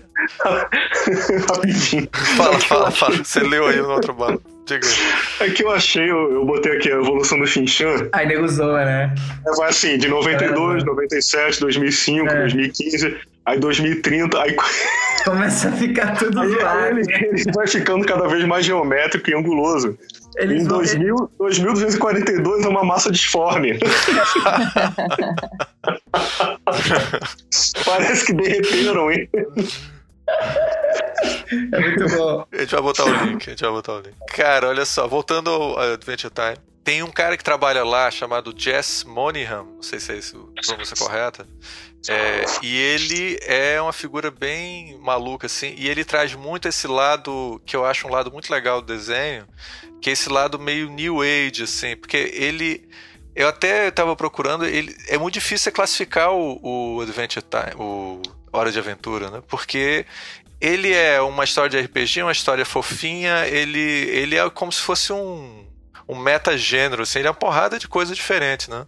Uhum. Então, é, esse cara, ele só faz jogar é, foga, é, fo, é, lenha na fogueira, assim, porque ele, ele mesmo tem um, é, se você entrar no site dele, ele tem uma história é, em quadrinhos gigantesca, que tem sei lá quantas páginas e tal, que ele fica publicando na internet, e que é uma história que mistura mitologia é, inca com é, história de, de, sei lá, Duna, parece uma mistura de um montão de coisas assim diferentes. E você percebe que ao longo do desenho, da, desse desenho animado, ao contrário do que o Daniel. O Daniel só gosta das primeiras temporadas. Assim, ele falou isso para mim. Mas assim, não, eu não, acho não. que ele vai. Não é essa. Eu gostava mais desse estilo mais freestyle e mais anárquico que ele tinha no início. Depois ele vai ficando cada vez mais narrativo. Mas É. tem pérolas nas últimas temporadas. Tem um, um dos meus favoritos é dessa temporada que tá rolando agora. Ah, é o bom. Hall of Grass. É, E o tá outro, o, o polícia. Ah, bom. Então bem, É. tá liberado. Além da imaginação. Libera o garoto aí. Não, mas olha só, é, depois a gente fala sobre o Hall of Grass. Ah, eu, ele fica. é, esse- você percebe uma. Ele vai criando uma mitologia super complexa sobre o, o Rei do Gelo, né? O Ice King lá. Sim. E a, a história por trás dele e o fato de ele estar vivendo um mundo pós-apocalíptico. Parece que isso não era intencional neles. Assim, eu estava dando uma pesquisazinha aqui pro programa e vi que só naquele programa, que a- só a partir do episódio onde aparece é, uns executivos que estão presos no gelo, você lembra desse episódio? Que eles. Sim, sim. Business É, Time. Quê? Business Time, Business exatamente. time. Que aí eles, des- eles des- descongelam os executivos e os executivos querem fazer tudo ficar mais eficiente e tal. É, Eles não tinham pensado ainda que eles estavam vivendo um mundo apocalíptico, é, pós-apocalíptico. Era, na realidade, um mundo mágico. E aí eles vieram com essa ideia de que, na realidade, depois do apocalipse, ah, surgiu a magia no mundo e tal. E aí Mas começa essa esse, história complexa. esse episódio já é- ainda é da primeira temporada. É, exatamente. Eles já começam a, perce- a, a mudar a pegada da história e começar a ficar Isso- mais narrativo. Isso é uma coisa muito legal e eu acho que isso tem muito a ver com o trabalho de cenário do Ghost Shrimp mesmo, né? Que é, faz aqueles cenários sujos, coloca lá uns, uns eletrodomésticos, uns carros abandonados, É. né? Naquele episódio que eles vão pro fundo do mar, tem uma cidade inteira, tem cadáveres sentados no sofá de, uma, de um prédio destruído, assim. É, é, então, quer dizer, eles vão dando pistas da existência desse, desse desastre que aconteceu, né? Aos poucos, e eu acho que isso foi estimulando os roteiristas, os, né? Quer dizer, o próprio Pen Ward, o- os Borders, né? Aí enlouquecendo em, em volta dessa possibilidade de você ter tido uma catástrofe e da história estar acontecendo depois, né? Sim. Exatamente. Isso é E- muito bom, cara, porque você, você junta um monte de, de gente é, maluca no mesmo lugar e dá uma certa. É, uma- um cheque em branco pros caras, meu irmão. Sai Pois é, aí, Gente cara. maluca, talentosa, que Gente gosta maluca. do que faz. É. E animador normalmente se amarra no que faz, Ah, né? então vai, é, você vê. Traz os seus hobbies pro trabalho. Então eu acho que isso é, doideira, Pois é, cara. é, essa coisa, soldado, é interessante que é, parece que eles jogam, para eles poderem ter ideias, eles ficavam jogando RPG. Hum. E aí, então, assim, eles acabaram é, incorporando RPG, porque eles gostavam, gostavam de jogar RPG e aquilo virou meio um, parte de um método criativo deles também, quer dizer, de ficar viajando naquelas historinhas, né? É, então, assim, eu acho que você vai juntando as pessoas que estão ali, a maluquice delas. Eu acho essa situação ideal, né? Você vai Tudo usando a maluquice dos alimenta, caras. cara. Nossa, É. você. Cara, uma, uma sala de roteiro assim, bicho, com seis pessoas, rapaz, sai cada pérola assim, que é uma pena, que não. Às vezes não dá pra botar tudo no episódio, sabe? É. Principalmente quando você pode fazer o storyboard, né? Desenhar enquanto escreve. Porque isso Pois daí é um, é, isso, isso é Isso daí é um também. método. Eu acho que isso daí é um método mais é, intuitivo, né? De contar a história. Em, É. em- em grupo também funciona bem pra caramba isso. É, é, é arriscado pra caramba. Tem, um- tem um ponto de vista, ponto de vista de produção é bem arriscado, né? Mas Uhum. Fazer o quê? Tá É, dando Eu vi, certo. que o, eu vi que o Miyazaki faz isso também no Ghibli. É, o Miyazaki ele vai desenhando o storyboard dele. É, aí Porque, pô, alguns filmes não tem pé nem cabeça, né? O Pônio, meu Deus. Caraca, velho, o velho o velho fumou um aqui bonito. O Pônio é muito doido, cara. Que aliás é o que eu gosto do Pônio mesmo. É, é ele. Ah, mas todo. tudo é... Não não todas as histórias dele são tão malucas, não, né? Mas eu. Aquele que fez um sucesso gigantesco com as crianças, né? Que é o. Meu Deus do céu. Totoro? Não, o Totoro Chihiro? fez. Mas não fez. Teve um. Chihiro, Chihiro, né? Não, mas é, assim, não é questão de, de, de, de- de em- viajar muito na, na parada, é ficar desconexo, entendeu? O, o, o roteiro, saca? Começa de um jeito, a história vai para um outro lugar, sem preparo nenhum para aquilo e vai se desenrolando, assim. Assim, é, é um jeito de fazer. Pois é, é uma metodologia, porque a gente tá falando aqui volta e meia em roteiro. O roteiro ele tem uma maneira de ser feito, né? Em que você vai, você vai escrevendo e aí cada vez que você volta a ele, você faz um tratamento, né? Você pega ele de ponta a ponta e vai reescrevendo por cima. De certo modo, isso te garante chegar a algum lugar. Mas a própria maneira de trabalhar é um pouco engessante. Quando você junta uma sala em que todo mundo desenha, em que você pode explorar situações ali visualmente, graficamente, eu acho que, por um lado, é difícil depois fazer esse, esse amarrar no final. Mas por outro, eu acho que você consegue criar coisas muito mais diferentes, né? E explorar muito mais o potencial de algumas piadas, de algumas situações, do que escrevendo roteiro da maneira Claro, tradicional claro, de claro. Escrever um filme. É, entendeu? aquela, Aí, aquela chega, velha. aí pro- chega aqui, a gente fica, a gente vê e fala, caraca, japonês é muito louco. aí, aí, aí lá no Japão eles estão fazendo tudo zoado de propósito, né? Pois é. Aí os caras vão ficar malucos. galera É. no, no ocidente vai ficar muito louca, não vai entender nada. Eles fazem. é, é, eles, eles escrevem a parada e aí jogam pro alto assim. so- tem uma mulher loura que sorteia, né? a- os cards assim, com, as ideias de roteiro, cola e fala: pronto, tá aqui nosso filme, o Ocidente vai ficar louco. É, e a gente. vai descobrir, o Reddit vai bombar. Vai, vai. Exatamente. É, é assim. Aí a Gente, fica, pô, a gente não entende a filosofia oriental, é complicado. É. né? Nem É eles entendem também. Eles né? muito é, de menos. uma, é de uma sabedoria muito profunda. Não, Nossa, quando eu- eles são incríveis. não, quando eu É quero entender o que Vocês me Brasil. chamaram pra ficar falando mal do Miyazaki? Eu vou desligar aqui. Olha Pô, só. tá não, não. falar mal. Eu tô Tá falando tá bem, falando. cara. que falando isso, que isso, opa, que isso, que isso, rapaz. Não, mas olha só, cara, se você quiser entender o Brasil, você tem que perguntar pra um gringo, porque a gente não tem a mínima ideia do que, que tá acontecendo aqui. Aqui Olha, gente. esse é um exercício que todo mundo devia fazer. Eu sempre recebo um amigo de fora e ele começa a me fazer as perguntas sobre o porquê de algumas coisas, é aí que você para e reflete e vê as situações malucas que a gente vive. É. Quando você tem que explicar para um gringo algumas É. coisas, Quer dizer, isso normalmente, menos agora, né? Porque agora dá pra ver que tá É, tudo maluco. agora tá um pouco pior tá maluco, normal, né? Mas ima- imagina, imagina que você chega no mundo de U. Mundo de lua. E aí você vai perguntar o que, que tá acontecendo. É isso aí. É, foda. Mas ó, eu vou, vou dando continuidade aqui aos temas. Eu acho que uma coisa que a gente podia discutir também, cara, é uma coisa que esse esse desenho animado tem é, provocado de uma forma muito positiva. é, as questões do, do feminismo que estão acontecendo agora. E deixar Ih, claro. rapaz. É, agora vamos, vamos botar o dedo no suspiro. Pô, mas eu acho que não é só, não é só feminismo, não. Tem um, tem um tom inclusivo geral, assim, generalizado no desenho e até para assim, para coisas grandes, é, para coisas que precisam de muita representatividade e até para coisas pequenas. Tipo, é, o Finn, o Finn é um cara que não, não fica se preocupando com pequenas coisas. E ele mostra, é, ele mostra bastante isso nos episódios. E, pô, tem um que eu adoro, que é quando ele doa o cabelo dele. Foi é um. é, é, aparece uma bruxa falando que ela tá ficando careca, que ela, tá, que ela quer um cabelo. E é- acho que é a primeira vez que o Finn tira o gorro e aparece uma puta cabeleira loura, gigante. É, E a, e a bruxa, pô, mas você vai me doar o seu cabelo? Aí o Finn aparece careca já, já, do- já foi. Eu fui, ele não liga, é só cabelo, né? Só Ah. cabelo. Só cabelo. E, É. pô, eu, eu- eu acho que é, é um dos momentos mais bonitos que eu vi no desenho. Assim, é tão simples, né? Tão bobo, porque é só cabelo.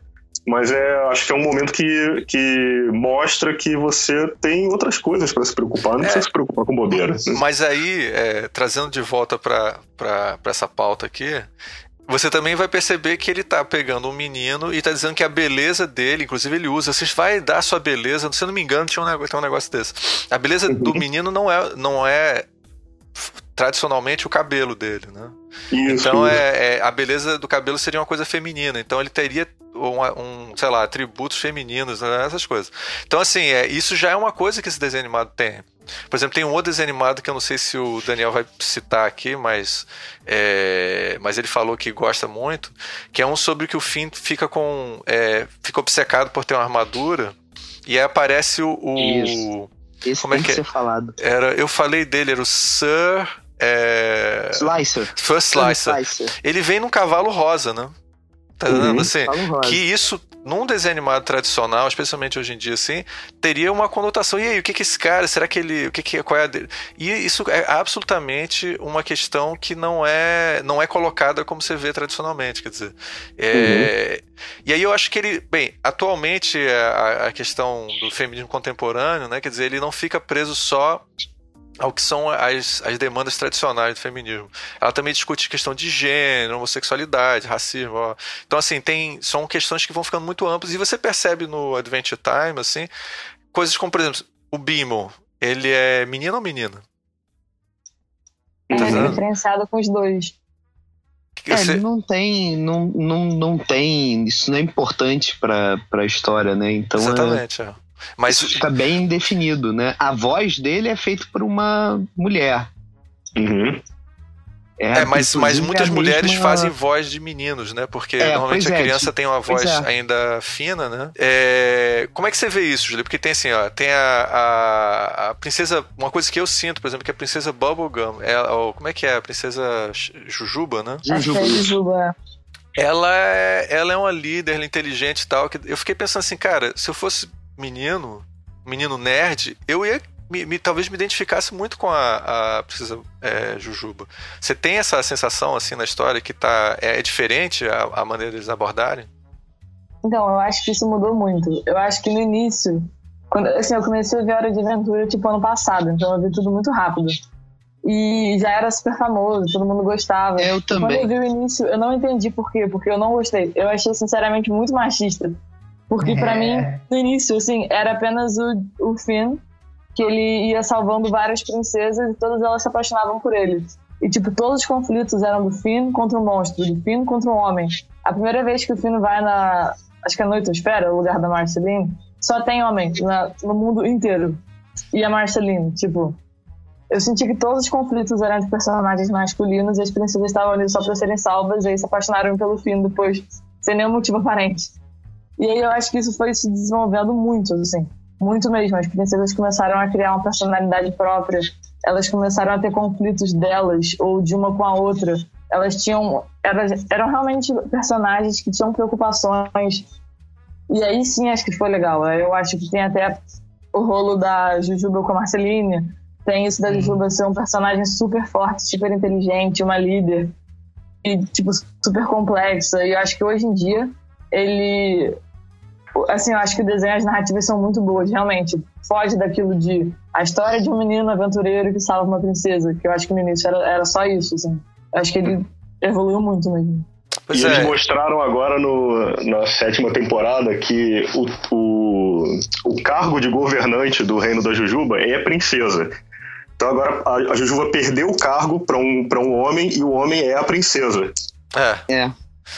Aliás, isso é. Isso é bem mesmo. engraçado também. Eles O, valorizam muito. é, aquele tem- do, da Princesa Biscoito também, Princess Cookie. Que é engraçado que é um biscoito, ele é homem, mas o sonho dele é ser princesa. Porque é um cargo, né? É uma.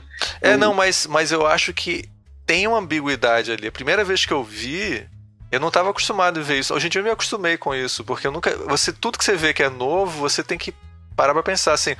Porque ela muda um pouco. Então, você fica na dúvida se aquilo tinha uma conotação sexual, não sexual no sentido é, mais pesado, não simplesmente assim, de gênero, né?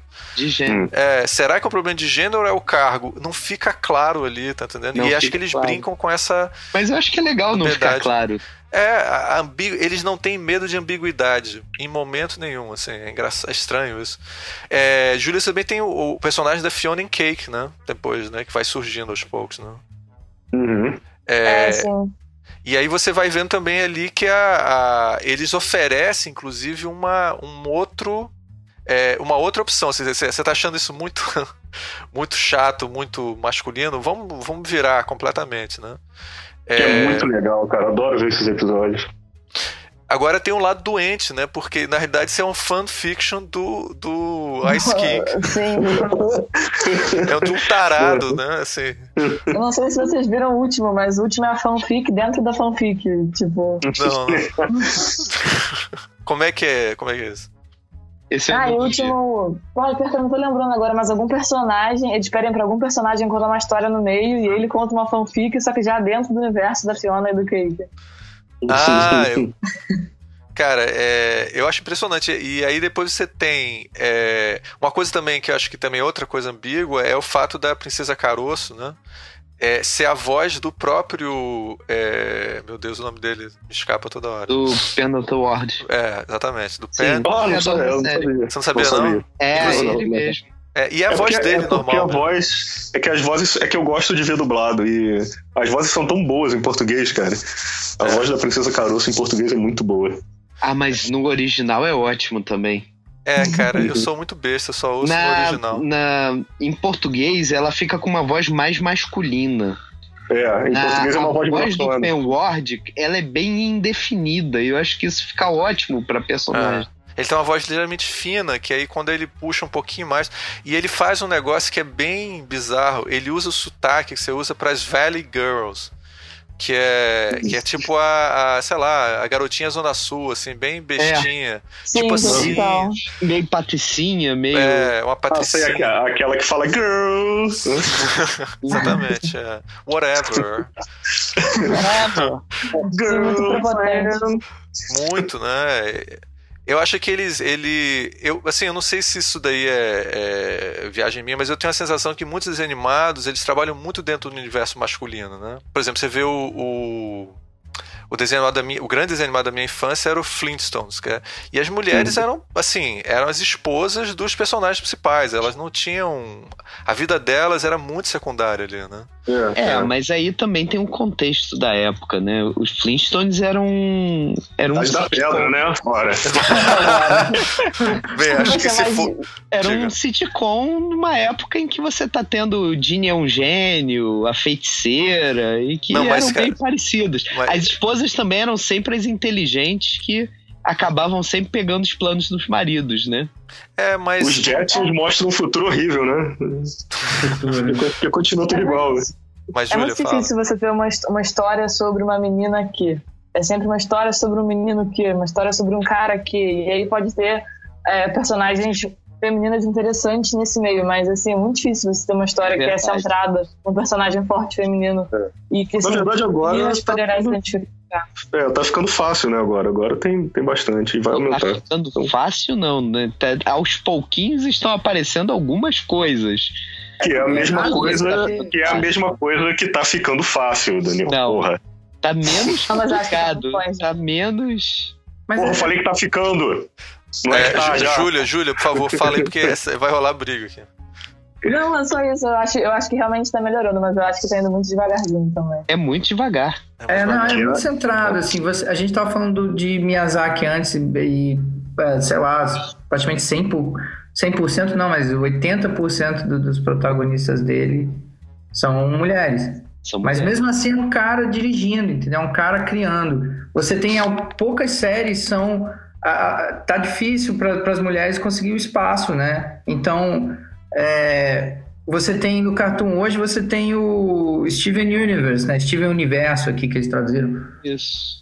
e é, e é uma criação da Rebecca Sugar.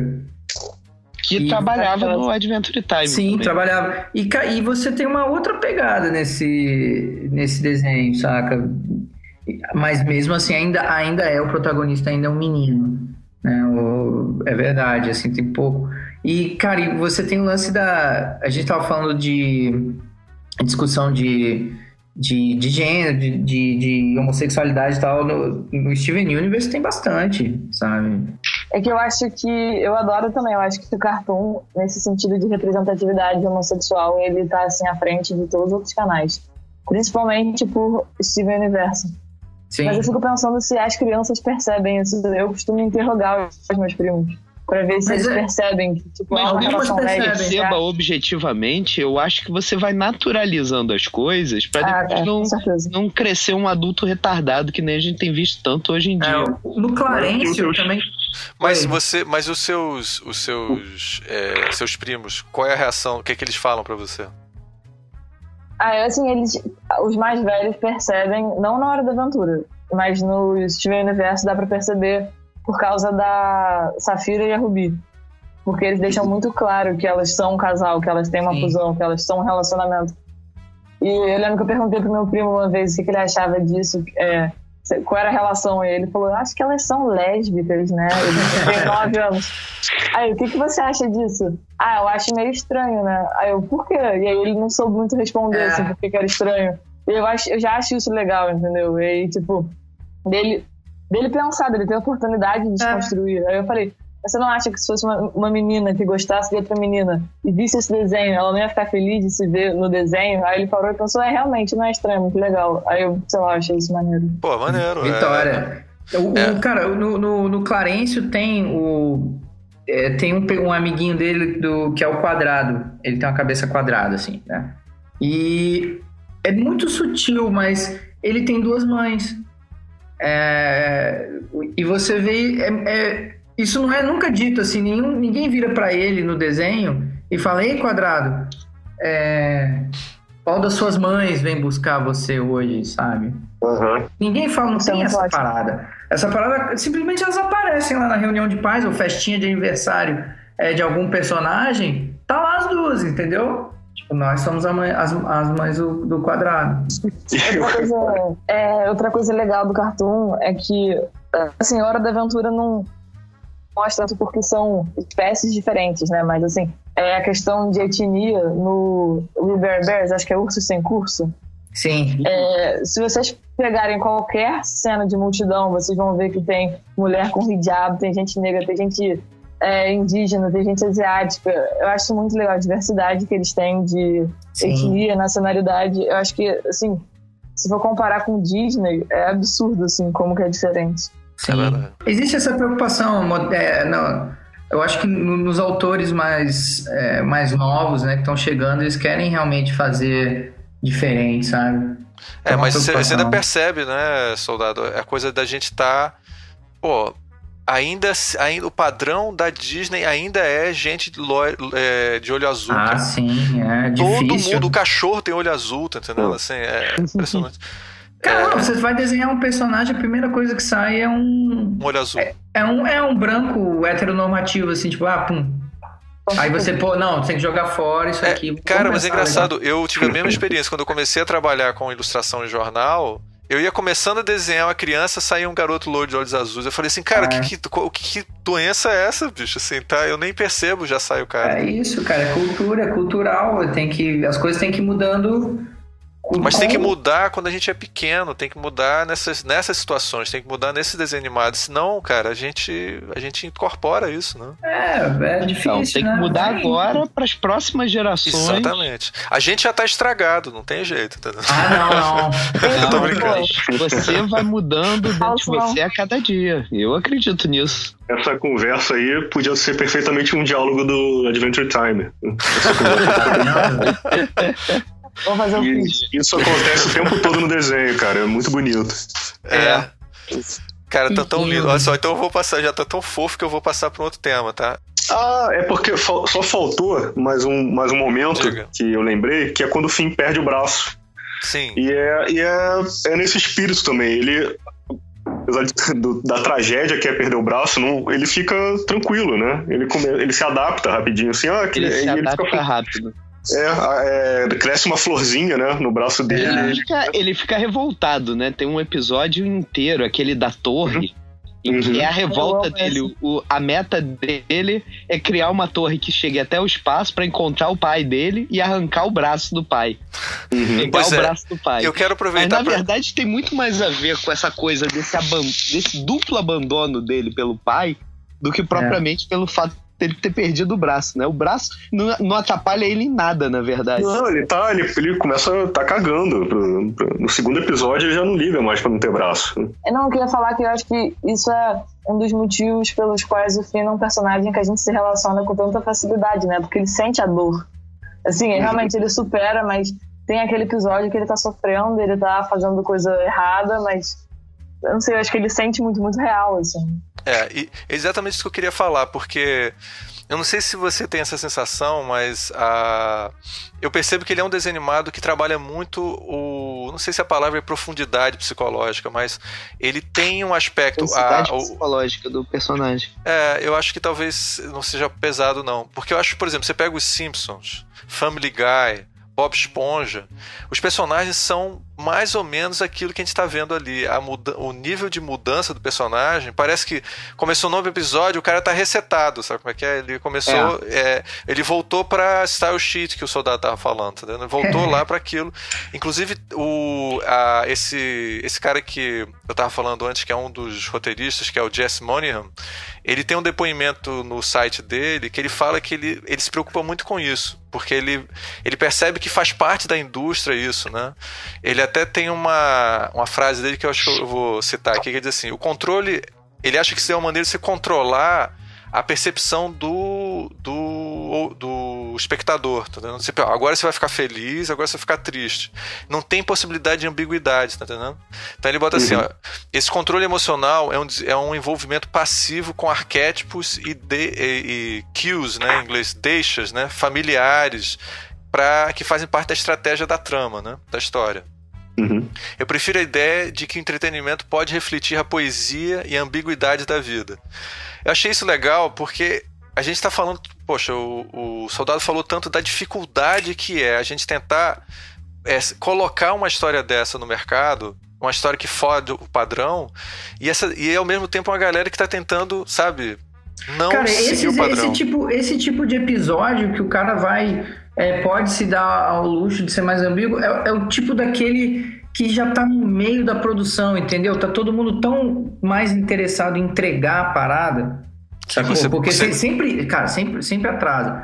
Que assim, essas coisas passam. Eu duvido que o cara consiga vender, fazer o pitching da série. Ó, tem uma série nova. Ah, é? É o que? É pra criança? É. Então, é sobre o quê? É sobre a ambiguidade das emoções. Porra, né?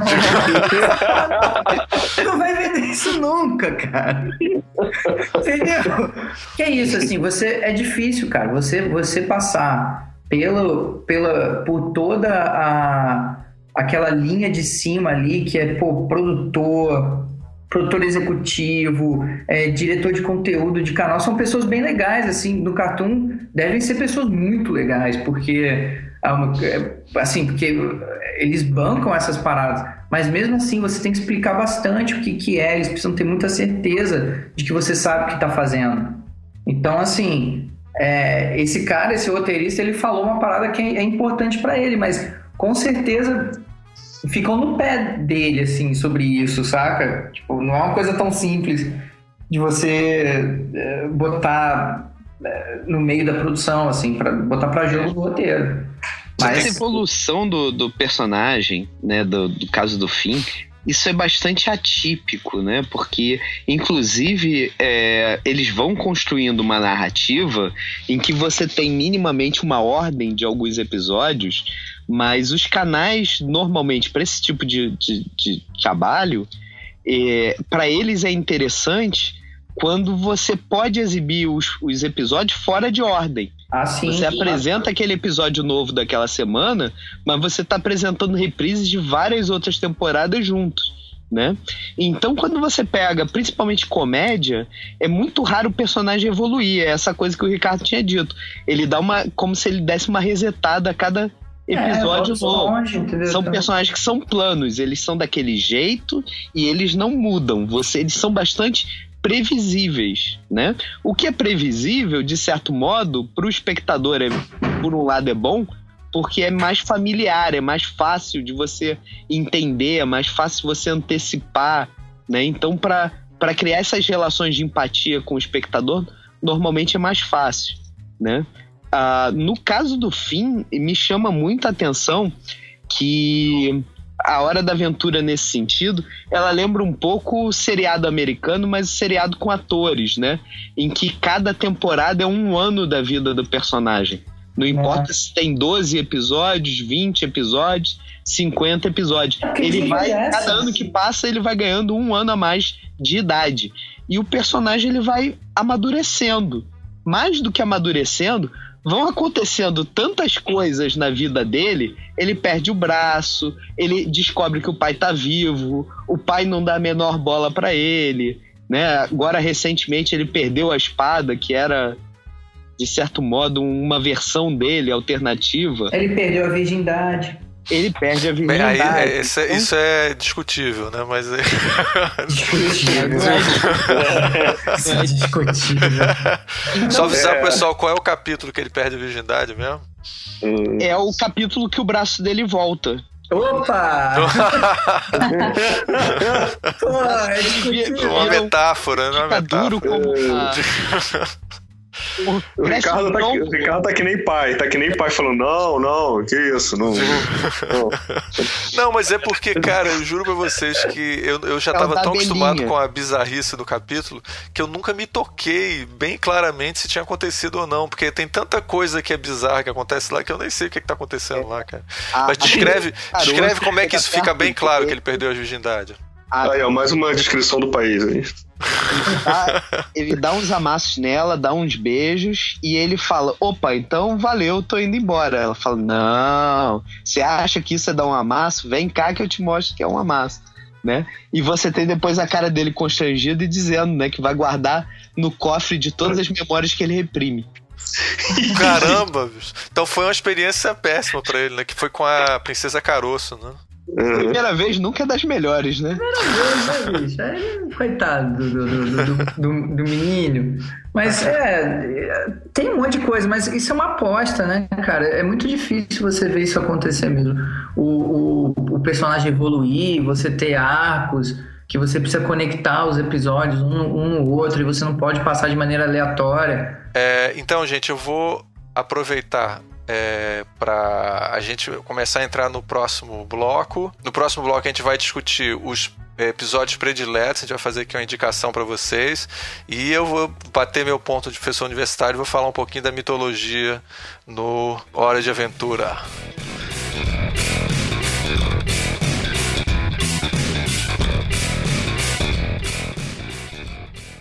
Um ouvinte é, pediu para mim que eu, a gente falasse um pouco sobre essa parte é, é, mitológica do, do Hora de Aventura. Porque, como a gente já colocou, assim, os caras lá, eles não poupam oportunidade para é, experimentar.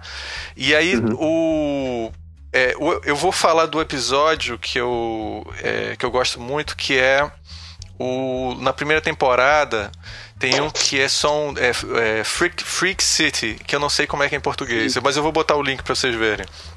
Que é o episódio onde se introduz o personagem Magic Man, que em português é horrível, o nome é só o Mágico. Tá? Uhum. É, e aí. Nossa, que é raiva um... desse cara. Quê? Esse cara dá uma raiva. Não, esse cara é muito filho da puta. É um dos meus personagens prediletos, eu adoro ele. Ele é muito escroto. É, e aí ele, eles estão passeando, assim, felizes, o Jake e o Finn, e a, aí aparece a imagem de um, né, um... Tipo, um mendigo misterioso, assim. E aí ele pede uma comidinha, aí o, o Finn é, fica na dúvida se dava ou não o último pedacinho de cubo de açúcar que ele tinha e aí tem um momento super metalinguagem, assim, né? Os caras falando da própria coisa que estão falando. O Finn Jake vira assim, cara, mas esse daí deve ser um, ma um, um, um mago é, disfarçado e ele vai dar algum presente pra gente, dá a comida pra ele. tipo. Aí eles discutindo o próprio roteiro da história, tá entendendo? tipo assim, cara, nesse momento, normalmente no roteiro São acontece regras de isso. contos de fadas, né? Exatamente. É que nem quando o cachorro chega um, um- um cachorro latindo, né? Ele, ah, acho que ele quer que a gente siga ele. né? É tipo isso. Meu cachorro tá latindo, vamos vamos seguir esse cachorro. Pois é, é- aí, cara, a- não é isso, é o Magic Man, que é o Tem alguém que é o- preso no poço. É um marciano, olha só, é a um mar... Foi mal, Ricardo. Foi mal. Não, tranquilo. É, e aí, na verdade, é o Magic Man, que é um marciano que é o, o mago mais filha da puta da história, assim. E aí ele, é, na realidade, ele transforma o Finn num pé gigante. E ele passa o capítulo inteiro tentando é, se libertar desse negócio. E o- aí o Magic Man fala pra ele. Aí ele vê assim, por que, que você me transformou num, num pé gigante? Assim, é pra você apreciar quão filha da puta eu sou, tá entendendo? E aí desaparece.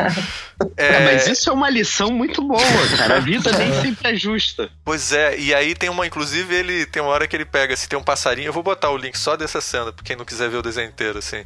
Que ele vira assim, olha que legal, peça um passarinho na mão dele e fez. "Hum, Magic! Aí o pássaro, a- a- as entranhas dele viram ao contrário. E você, a- você vê o bicho totalmente destripado ao contrário. É. E aí ele cai no chão tentando se movimentar. Aí o- os personagens ficam assim, tentando esque- esquecer o que eles acabaram de ver. Cara, é, quando eu vi isso, eu falei, cara, esse desenho animado é uma obra-prima, assim. Isso daí eu não vou Melhor encontrar de nunca mais. é o melhor desenho animado de todos os tempos, né? Mas assim, o que, que eu, eu acho que tá rolando ali também, assim, é. No, no mundo da, de roteiro de é, desenho animado, especialmente não sei como é que é no Brasil, mas nos Estados Unidos, eles seguem muito uns, uns- um, um cara que é o Joseph Campbell, que é um cara que é, pegou as teorias de é, psicológicas, mitológicas do, do Jung, e aí ele criou um montão de, de arquétipos, né? Como se fossem tipos básicos de personagens que você encontra em todas as histórias, tá? É, é tipo uma espécie de modelo é, da jornada que todo herói passa. Tanto que o, O herói de mil faces. o herói de mil faces, exatamente. Que é o que o, o Joseph Campbell chama a jornada do herói. Ele acha que a maior parte das histórias Jornada do infantis herói. e a, a mitologia, elas todas seguem umas estruturas básicas, né? Uhum. É, então, assim, você vai encontrar muitos. Então, os arquétipos. é, vamos dar um exemplo, assim, bem acadêmicozinho. Você tem. A de- antigamente, na antiguidade muito antiga, as pessoas adoravam a deusa mãe. Aí veio o cristianismo, aí surgiu um montão de personagens. De personagem é sacanagem, né? Personagens de, de, de santos, imagens masculinas. Aí as pessoas queriam ainda a deusa mãe. Então, Nossa Senhora virou Sim. uma representação é, mais recente da deusa mãe. Então, assim, as- eles dizem que a, a sociedade tem necessidade desses esses elementos, por isso as histórias têm tantos, né? Então, assim, eu vou passar por alguns é, elementos, assim, clássicos, que eu vou ter a opinião de vocês sobre isso. Tipo, o Finn é o herói, é o, arquétipo do herói guerreiro, eles têm esse nomezinho, tá? E aí, parte da jornada dele é uma jornada de autodescoberta. Então, o herói, ele não tá lá, ele é puro, ele é um cara simples, mas o processo dele é ele se descobrir no, no processo. Não é só ele é, matar o dragão, tá entendendo? Matar o dragão é, é enfrentar o medo do mal, essa coisa toda, tá? Então, É, né, eu, eu gosto de brincar com. Eu, eu dou aula de roteiro, né? Eu imagino e eu gosto de brincar usar. com os alunos que se o dragão morasse no quarteirão do lado do herói, o herói jamais derrotaria o dragão, né? Quer dizer, essa coisa da jornada é exatamente. justamente o tempo e o espaço que ele tem que percorrer para conseguir estar apto a cumprir qualquer que seja a tarefa que seja designada a ele, né? Exatamente. E enfrentar o dragão é enfrentar o maior medo da sua vida. Então, é, é você entrar dentro da floresta num lugar desconhecido. É vo- E aí eles usam muito, os psicólogos usam muito para dizer assim, olha, você, você vai ter momentos onde você vai se desesperar completamente. Então, você tem que ser o, o herói da sua vida para enfrentar o momento de desespero, entendeu? Mas ao Todo- mesmo tempo, o. Ah, você ia falar mais alguma coisa, né? Não, não, não. Eu, eu tinha terminado, pode falar. Cara, podcast é um saco, né? Toda hora é isso, né? A gente fica se interrompendo e aí pede desculpa. e, não, não, continue. E aí fica, né? Manda o garoto, continue você. É, só ver aquela voz de, de rico dos Simpsons. Oh, não, desculpe. O que, que você ia falar, né? É porque ao mesmo tempo, eles também é, é, para mim, o desenho é, uma, é, uma, é um exemplo de como você pode contar histórias sem ser a jornada do herói. Porque a Sim. jornada do herói, ela, é, ela é- tem um Ou roteirinho, como você né? pode dar uma zoada na jornada do herói também. Exatamente. É, mas a, a jornada do herói é basicamente um roteirinho. Ela é uma, um método, né? De É uma contar a história.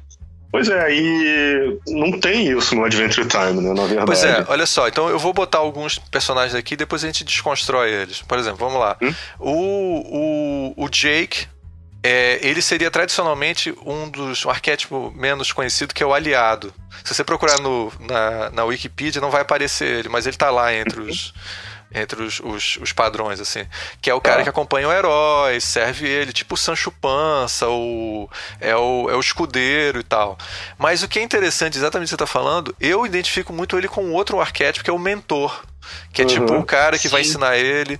Então, por exemplo, o, não sei se vocês têm um capítulo que eu depois eu vou botar o link aqui, onde aparece o pai do Jake e ele Uhum. faz uma, um calabouço só pra o, o. Porque na realidade o, o Finn é tipo o Mowgli. Ele foi descoberto na floresta e foi criado uma família de cachorros é, antropomórficos, assim, né?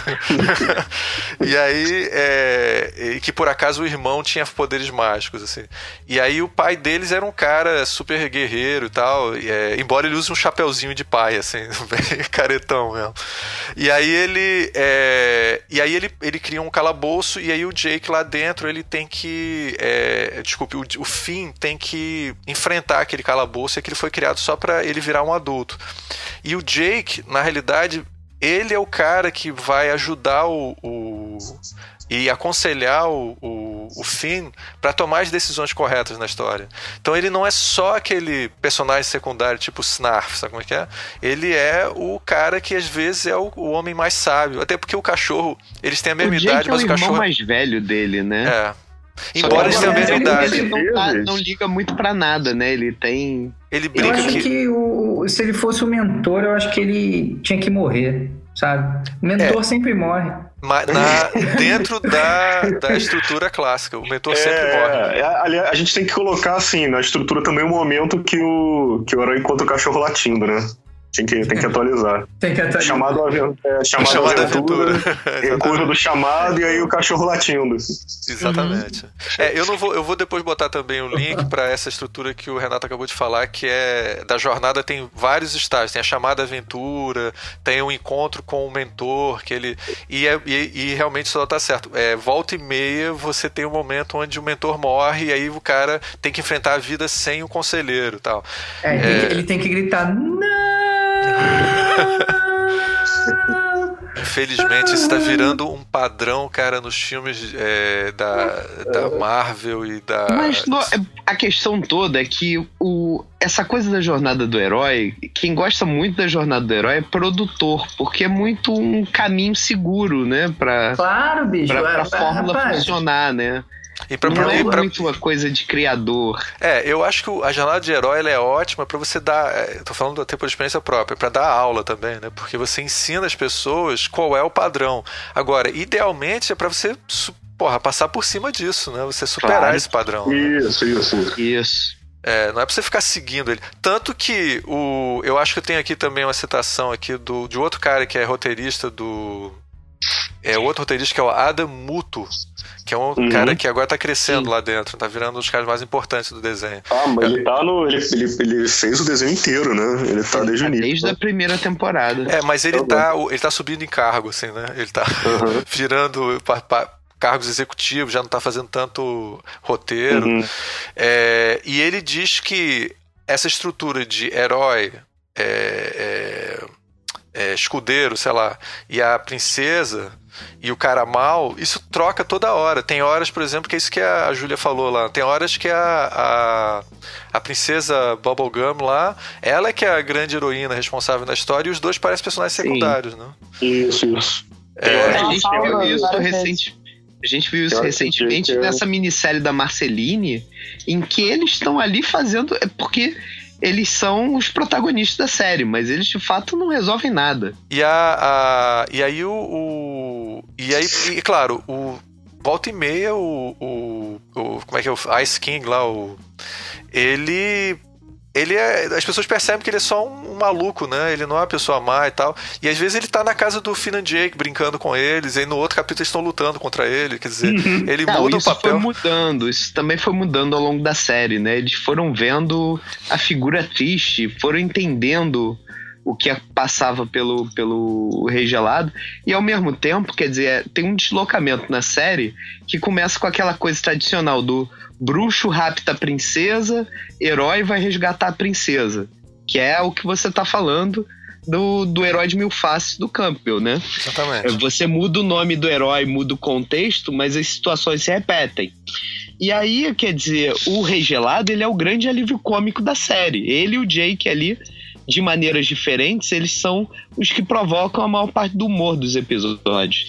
Então, quando eles introduzem o Lich, e o Lich já existe desde os primeiros projetos do como o grande vilão de U e tal, ah, o Rei Gelado ele deixa de ser o vilão da história Exatamente. ele vira um pobre coitado, literalmente. Ele é o alívio cômico da- de boa parte dos episódios. Isso que eu sempre fiquei com- puto em, em, em tudo que é história, né? O cara é um vilão, ele é todo forte, foda. Ele passa pro lado do bem e vira um merda.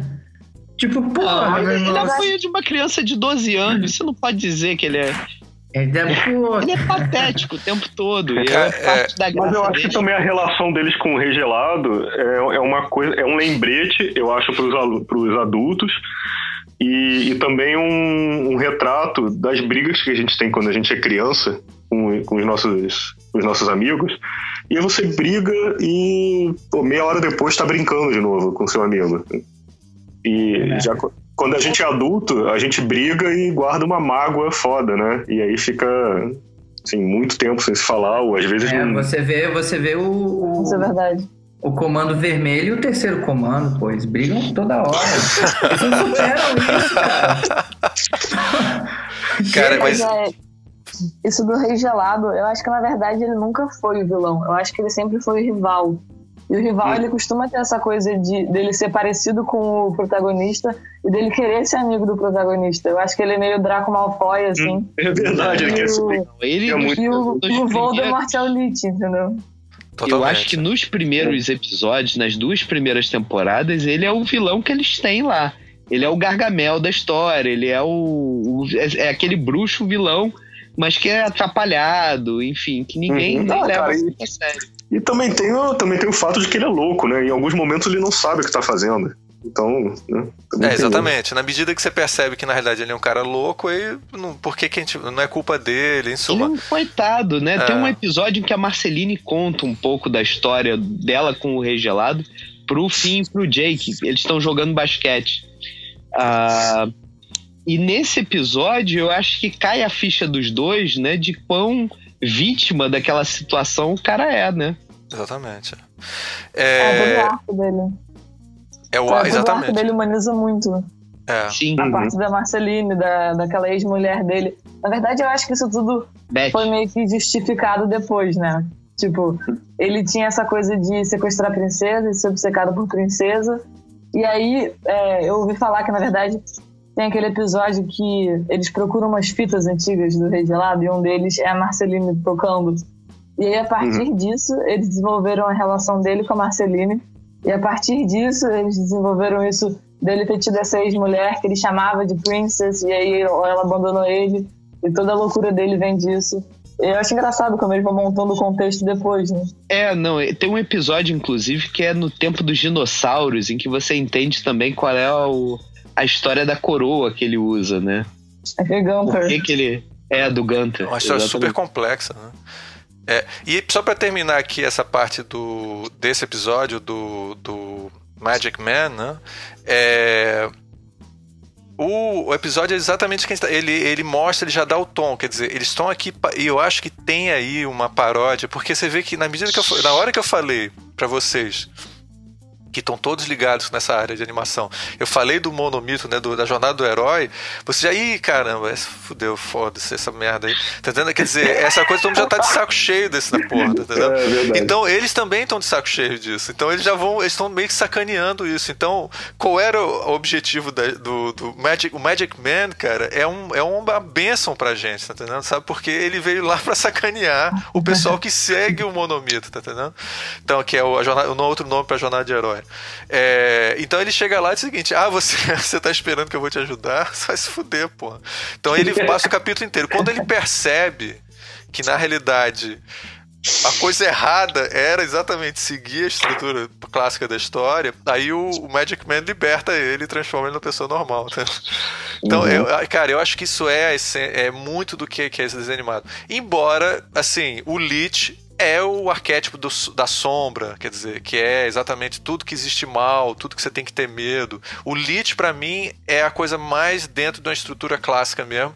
E eu acho, e assim, nem por isso eu acho ruim, não, cara. O Lich é uma. Eu vou dizer assim, ele até dá um pouco de medo mesmo. Ele tem um poder de controle, assim, assustador. Se eu fosse criança, eu ia ter medo do, do Lich de verdade, assim.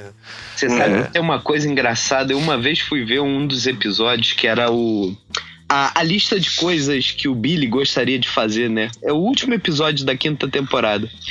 E, na, e você toma um susto, porque o, o Finn tá, tá lembrando do. O Billy era o grande herói dele, né? E o, o, o Finn tá lembrando do, do Billy e de repente pisca a cara do Lich num fundo preto, assim, mas é uma coisa de Segundo, dois assim. segundos, né? Um segundo. E dá um, um certo susto, porque você não tá esperando, né? Totalmente imprevisível isso, né? E eu reparei que na, na Netflix eles cortam, né? Na, na Ah, TV, eles cortaram esses dois segundos do, de É, o, o medo de realmente é eventualmente. uma coisa que devia dar uma assustada. Aliás, uma coisa que me ocorreu agora, é importante falar, a gente tá falando aqui da série, e a gente viu até alguns episódios razoavelmente recentes, né? É, é bom avisar que a gente tá entrando agora na hora do spoiler, né, também. Quem não- Totalmente, é. não, viu, é bom ficar... É, eu- o, o spoiler alert. a eu gente vou vai botar. a música. Ah, Olha, spoiler. Eu já contei o final de um episódio, já peço desculpa. Eu já... Ah, desenho, desenho animado. Desenho animado não tem spoiler. Ainda não, né? Ainda não. Pronto. Beleza, eu vou, eu vou convidar a, a Júlia pra dizer qual episódio que ela gosta mais, pra gente comentar ele. É, nossa, que pressão. É, eu, eu até lembrei de um episódio agora, você falou isso de spoiler. Foi um que nem sei se vocês viram, foi um dos últimos. Que falava sobre os elementos é, iniciais, assim, de U, que tem o elemento dos Ela vai dar lights, spoiler que na gente, ó. Não, é, essa é. Os é elementais. Esse eu vi. É, exatamente. E, enfim, essa parte de mitologia é muito legal, né? Que fala da a mitologia toda própria do, da série. Mas um episódio que eu gosto muito é o. Acho que é The Creeps o nome. Que é o que o Jake faz uma festa surpresa pro Finn numa mansão mal assombrada. Sim. E no final aparece um fantasma. Horrível. E o Finn fala pro Jake, ah, aquele fantasma foi uma ótima sacada e tal. Ele, ué, que fantasma? E o episódio acaba assim, ele, ah, isso vai pro, pro Vault, que, que eu não sei como é que eles traduzem. É o cofre que ele tem na. É, exatamente. as memórias que ele não gosta. E eu achei super legal como essa, essa menina continua aparecendo depois, essa fantasma. Tipo, em vários pedaços de episódio ela aparece às vezes no fundo e tal. E eu fiquei muito curiosa pra saber o que era e eles realmente contam depois. No episódio que. Qual é o nome dele? Ah, é The Vault, o nome do episódio, deve ser o cofre. E eles descobrem que ela é a vida passada do Finn. E, nossa, achei essa ligação assim, fantástica. E ela também não tinha um braço. E é quando você descobre também que a Princess Bubblegum, ela é velha pra caramba, né? Porque ela tinha a mesma idade nessa vida passada. Uhum. É, esse, esse episódio, e, esse episódio que ah, eles vão. Eles jogam uma coisa e depois essa coisa vai, como se fosse uma bola de neve, assim, né? Ela vai crescendo e vai tendo uma vida própria. Isso tem muito nessa série. Eu, eu me pergunto até que ponto muito do que é a mitologia, aí na mitologia do Joseph Campbell, a mitologia do desenho animado, né? Não foi criado assim, com coisas, e aí a coisa achando interessante, vamos desenvolver aquilo. É, acho acaso, muito né?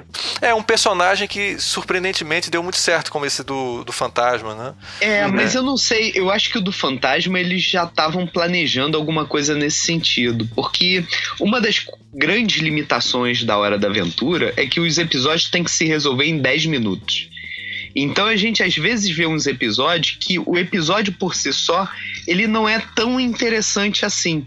Mas ele é o gancho para um outro episódio que vai ser maneiríssimo daqui a alguns. um pouco mais à frente, às vezes na mesma temporada.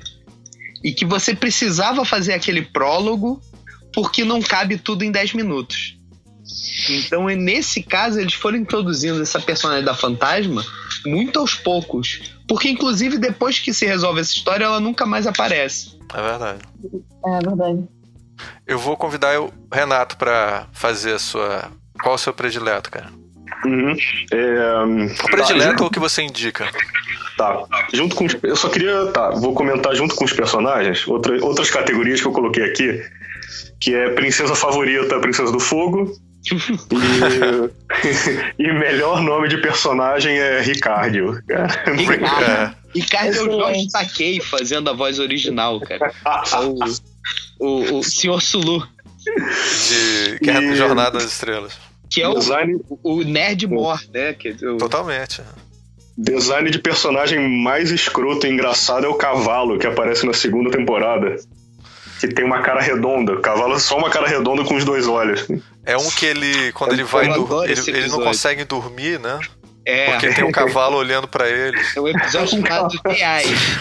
É um cavalo, é um cavalo muito escroto, cara. Você só sabe que é um cavalo porque eles chamam de cavalo. Exatamente, é um cavalo. exatamente. É, então tá. é, episódio mais que eu fiquei mais assustado foi o Ninguém Te Ouvindo, da quinto epi- 15 episódio da terceira temporada. É, vocês lembram que é o do, o do Alce? É o que o Jake acha que tudo é uma Alce é surpresa pra ele, né? É, é muito Esse é esquisito. muito bom. O Jake tá maluquinho. Só, né? só, um, só um adendo. A gente passou 15 dias, cada um postando os seus episódios prediletos. E você Uhum. só não postou esse, né? É foda, Renato. Como é que eu não sei? Eu não me lembro qual é esse episódio, porra. Ah, foi mal, foi mal. É de sacanagem. É, e agora os dois meus favoritos mesmo, que são o Lich. Ah, esse não é o teu predileto. Ah, tudo bem. Não. Tava te sacaneando. não, vai lá. não, o- Ninguém te ouvindo é o, é o mais assustador. É o que eu escolhi como mais assustador. E o Lich, os dois, meus dois preferidos são o Lich e a sequência, que é o fim humano. E depois tem o, tem o Jake, o cachorro, pode colocar também na sequência. São os três complementares. É, são juntos, né?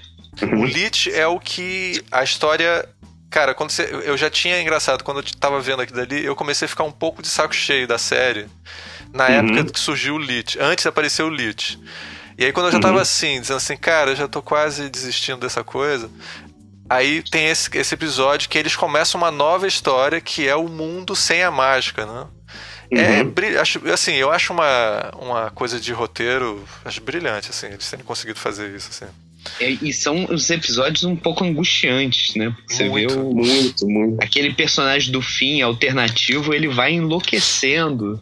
Na hora então que ele bota a coroa, você tem pena dele, né? É. Não, história triste mesmo, não tem nada engraçado ali, é só é, é só sofrimento mesmo, né? É. E aí, e aí tem aquela gangue lá que é totalmente apenas um show, né? Parece- Como é que é o nome? É... Esqueci o nome do líder da gangue. Os Ah, tem um nome engraçados. maravilhoso, cara. É... Aham. Putz, é muito bom. Eu. Poucos caras você falou, eu esqueci o nome Vai ficar dele. todo mundo falando, nossa, é muito bom, mas ninguém lembra. Caramba, é. É muito. Ele tem um. Ele é totalmente bizarro, eles parecem personagens de um filme B dos anos 80, assim, tipo Mad Uhum. Max, assim. É muito bom. cara. Warriors. Warriors, mistura de Warriors com Mad Max, assim, cara, muito bom. É... Não, é uma série. Bem, vamos lá. Eu... Então, soldado, vamos lá. Diga. Opa! Bom, eu não vi nem um décimo dos episódios que vocês viram, cara. Vocês realmente estão de parabéns. Vocês ganharam Obrigado. o prêmio Vou botar desenho isso. animado Do Adventure Time, porque, caralho, Você vocês tava fazendo tudo, né? desenho animado, não tinha tempo pra ver desenho Não, cara, é, não, Esse é o mais triste da profissão. É muito... Não, mas Não Cara, às vezes eu fico assistindo esses desenhos, eu fico vendo. Ih, olha ali, cara, tá, tá errado aqui, tem um erro ali no, no cenário ali, ó. Não, é, não, não tava nessa posição. Cara, cara, eu fico vendo muito erro. E, e- e série que é feita ainda em, em, em Flash ou Tumbum, assim, que é cutout, tem muito errinho, assim, coisa que passa atrás que não deveria e tal. Eu vejo tudo isso, cara. É um inferno. É muito difícil a minha vida. Mas enfim, voltando ao. Olha o desenho. Cara, na verdade, é, o que me vem à cabeça, eu acho que foi o primeiro episódio que eu vi, assim. Quando, é, ah, tem essa parada aqui, vou, vou ver. Eu não sei nem de que temporada que é. É um, cara, que eu achei muito Pina maneiro. sabe. Oi? Pina sabe, pode falar. Opa. É, eles chegam, vocês estão andando, aí vem um. Tipo uma caveira assim do deserto. Tipo, é, é um, é um traficante, né? Eles falam assim: Ei, crianças, vocês querem um, um poder mágico de É graça? o Wizard, é o, o mágico. Eles É, falam que ele é mau porque ele é feio. É, aí fala assim: É, aí fala, vocês É querem. um- primeira temporada, episódio 11. Olha aí. É, vocês querem poder mágico de graça? Aí eles, ah, não sei, não sei o quê. Mas enfim, eles aceitam. Aí dá uma merda geral, porque eles vão para um mundo mágico lá que tem um meteorito caindo e eles têm que tomar o lugar do, de um dos mágicos. Enfim, ele se arrepende. É da- é aqueles, é aqueles episódios tipo com a moral básica, né? É, Quem ele, é meio que quer- uma, ele é meio que uma paródia ao Harry Potter, né? É, quem tudo quer, né, tem que tomar cuidado com isso. E aí eles se fodem e eles voltam, né, pro mundo normal. Eles conseguem resolver a treta e voltam. Aí eles estão dando, nossa, né, que treta. Aí vem de novo o, o caveira lá e fala: Ei, crianças, vocês querem um coração de demônio? Aí eles, ah, tá, beleza. Aí acaba o episódio. Cara, esse episódio é Não aprendem porra nenhuma. Muito bom. É muito bom. O primeiro aquele aquele bruxo que é um sapo e na verdade não é, É. um sapo que tem poderes, mas são aqueles girinos que vivem dentro Tipo, dele. Cara, o Girino é muito bom porque eles falam todos juntos. E aí tem um que fala um pouquinho atrasado. É uma piada muito besta. Eles falam assim, um pouquinho atrasado. E aí tem uma hora que os outros ficam de saco cheio e olham assim pra ele, tipo, porra. Ou fala junto ou cala a boca. Bom, então, Daniel, diga aí, cara, qual é o seu. Esse episódio é um dos meus favoritos também. Esse episódio é muito bom. Esse episódio tem uma coisa no final que eles é, termina com uma grande explosão, fica todo mundo pelado. e aí eles botam os tronquinhos pra cobrir, assim, aquela coisa de. aquele retângulo preto, aquela tarja preta que se usava antigamente, né? Só que no desenho original eram os castores. E no último minuto, o Cartoon Network mandou cobrir, porque tava muito indecente. Esse episódio é muito bom. Ah, eu, eu, eu sou uma contradição. Eu tenho muita dificuldade em escolher um. Vocês viram a quantidade de episódios que eu mandei pra vocês. Pois é. Eu digo sempre que eu gosto mais da Hora da Aventura dos primeir, das primeiras temporadas. De Mas raiz, né? os meus favoritos, na verdade, eles estão nas Hora últimas da- temporadas. Hora de aventura moleque. É, né? Querer. Eles jogavam bola, aquilo tudo era mato. Só escuta até o álbum preto, Hora de Aventura. E o- os episódios das primeiras temporadas, todos eles você tira pérolas, assim, algumas situações que você chora de rir, ou que, né, ou que é, chamam a atenção por serem inusitadas. Aquele episódio da Tree Trunks, que é aquele elefantinho que todo mundo adora odiar, que é chato pra caramba. Pô, me amarro, me amarro. Ah. É muito engraçado. E, e que ela vai se aventurar com eles na floresta e que eles passam o diabo pra proteger ela, porque ela é muito fofinha e muito frágil. E eles querem uma maçã de cristal, e quando ela morde a maçã de cristal, ela explode. Aquilo a primeira vez que eu vi, eu falei assim: quê? Eu acho que os caras, os caras têm culhões. Às vezes. Cara, às Dona vezes- Tromba, muito bom. Dona Dona Tromba. Pô, esse nome é muito bom, cara. Não tem como, eu não consigo não gostar. É, é, no, em inglês não tem, né? Não tem essa conotação. Em Não português tem é essa maravilhoso. conotação. É Tree Trunks. É, Tree Trunks. É, até, ela até meio fofo o nome, assim. Mas em português é Dona Tromba. Dona Tromba. Mas isso que você falou, eu gosto também, que tem episódio que acaba assim, tipo, é, é não rolou, não deu certo. Aí acaba. Deu certo e ela explodiu, Não. né? Essa, as coisas que a Júlia falou. É, é tem, tem vários episódios que eles simplesmente levantam, dão um ok, assim, e acabou. tipo, É. Monty Python, assim, ó, termina acabou. com uma piada de peido, né? Exatamente. é. É, cara, e é isso, é episódio de, de storyboard, sabe? Os É, caras exatamente, isso. vai Legal. fazendo, de repente tem que acabar. Então, e aí, gente, como é que a gente acaba essa porra?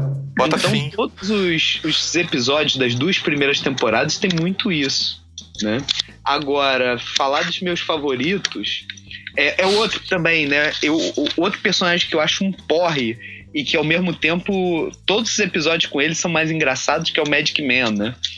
É, tem um dos meus episódios favoritos que é o Food Chain. Ele tá na sexta temporada, episódio 7 que é feito por um, um diretor japonês.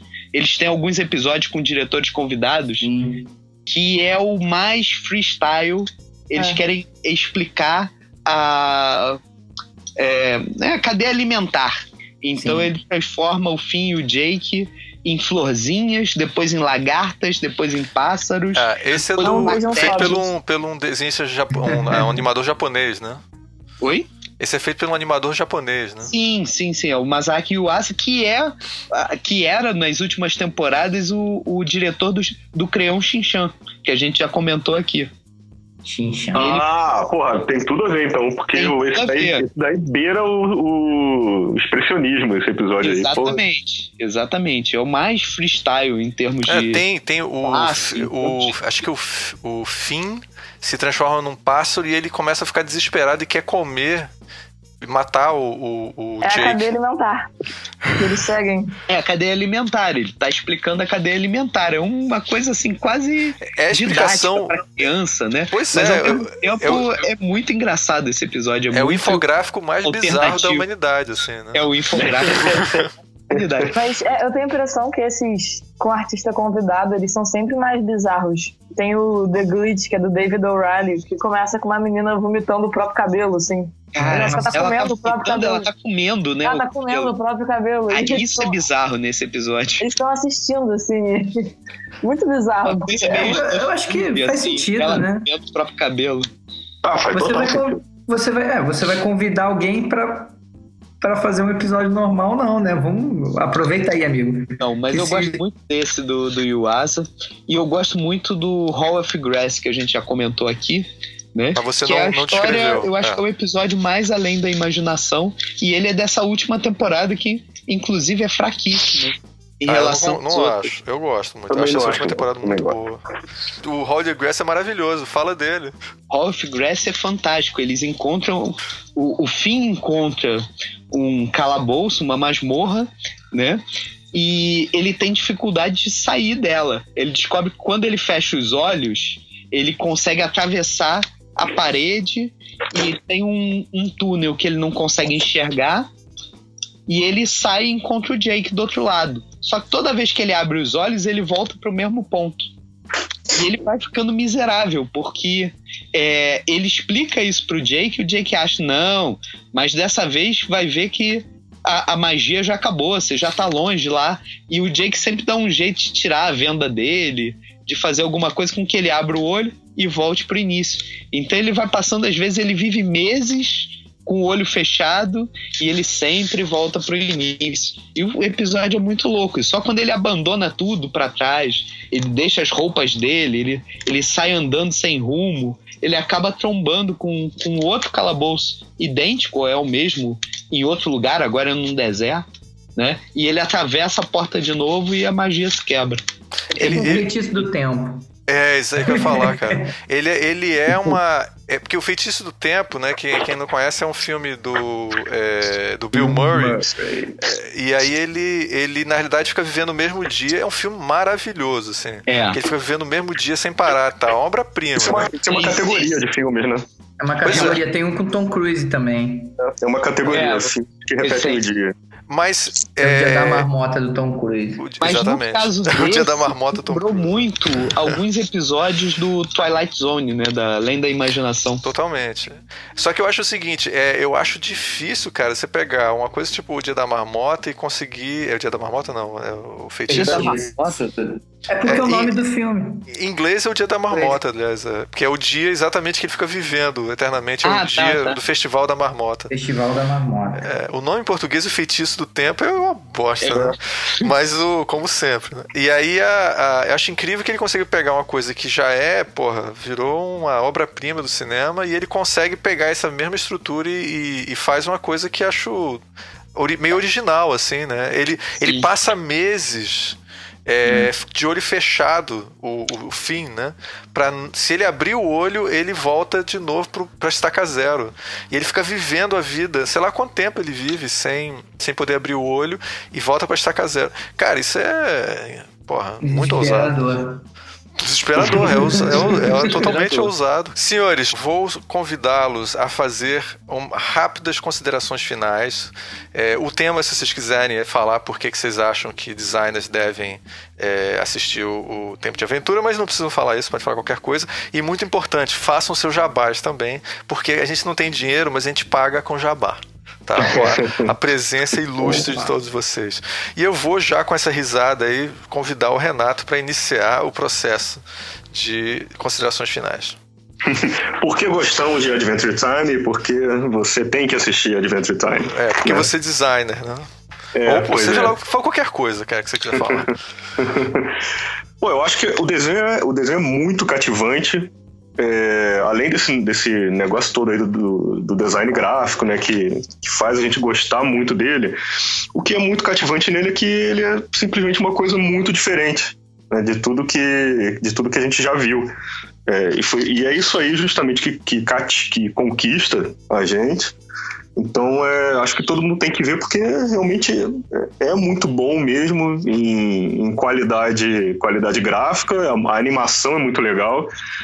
É, e como roteiro também. E é um desenho, poxa, é, ele é cheio de ensinamentos, é muito bonito. Então, é, é, quem tem filho tem que colocar pra ver. Porque acho e que quem é uma não tem coisa- também. Quem não tem também. É, não, quem, quem não tem, vai. O filho do outro. Vai, Pega um filho de alguém na rua.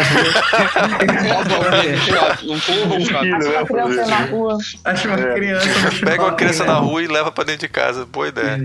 Mas É, esse negócio e- de desenho pra adulto, pra criança, nada a ver isso. Não todo mundo vê desenho porque todo mundo vai, vai gostar. Aliás, ele, é, eu gosto tão. Esse lance dele ser tão diferente, que me conquistou, é, é justamente uma coisa que eu, que eu critico muito em vários outros desenhos é, que estão sendo produzidos agora, tipo da Pixar, que eu não aguento mais. Achei que você ia falar dos meus.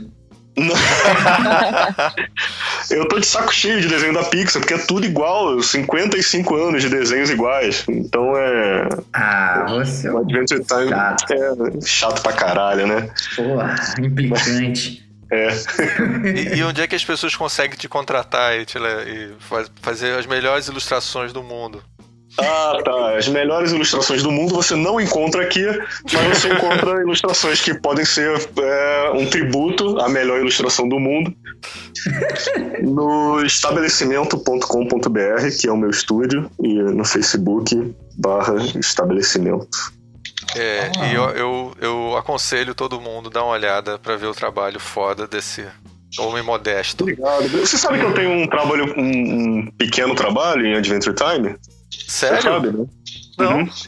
Faço, não é que eu faço, né? Eu fiz e eu fiz capas.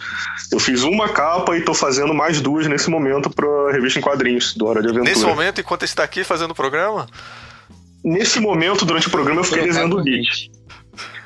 Mas, mas as- não, eu tô com duas capas em andamento e já tem uma publicada e tomara que eu faça outras aí, depende da editora. Pô, mas, Mas é, porra, é, Eu é tava o quadrinho... puxando teu saco, eu não sabia que você era tão foda assim. Eu, tô...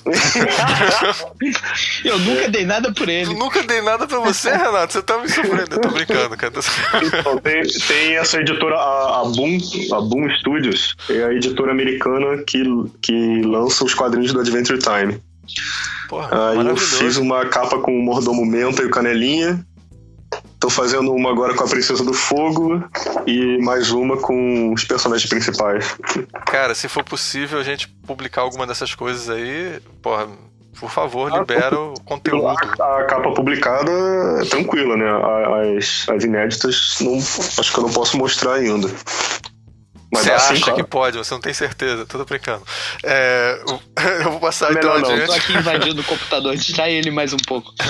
É, é, soldado, por favor, Oi. fale. Por que que eh, designers têm que assistir Hora da Aventura? Ó, ou qualquer outra coisa que você quiser falar.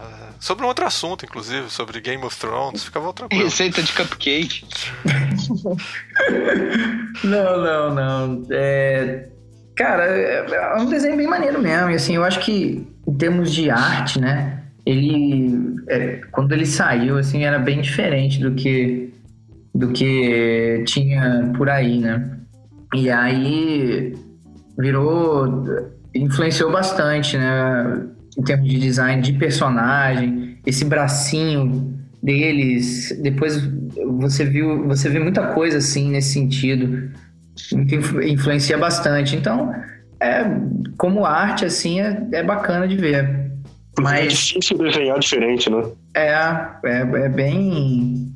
É muito tentador copiar. É muito tentador. E, e é aquilo que eu falei, assim, você tem alguns paradigmas que, que são difíceis. Né?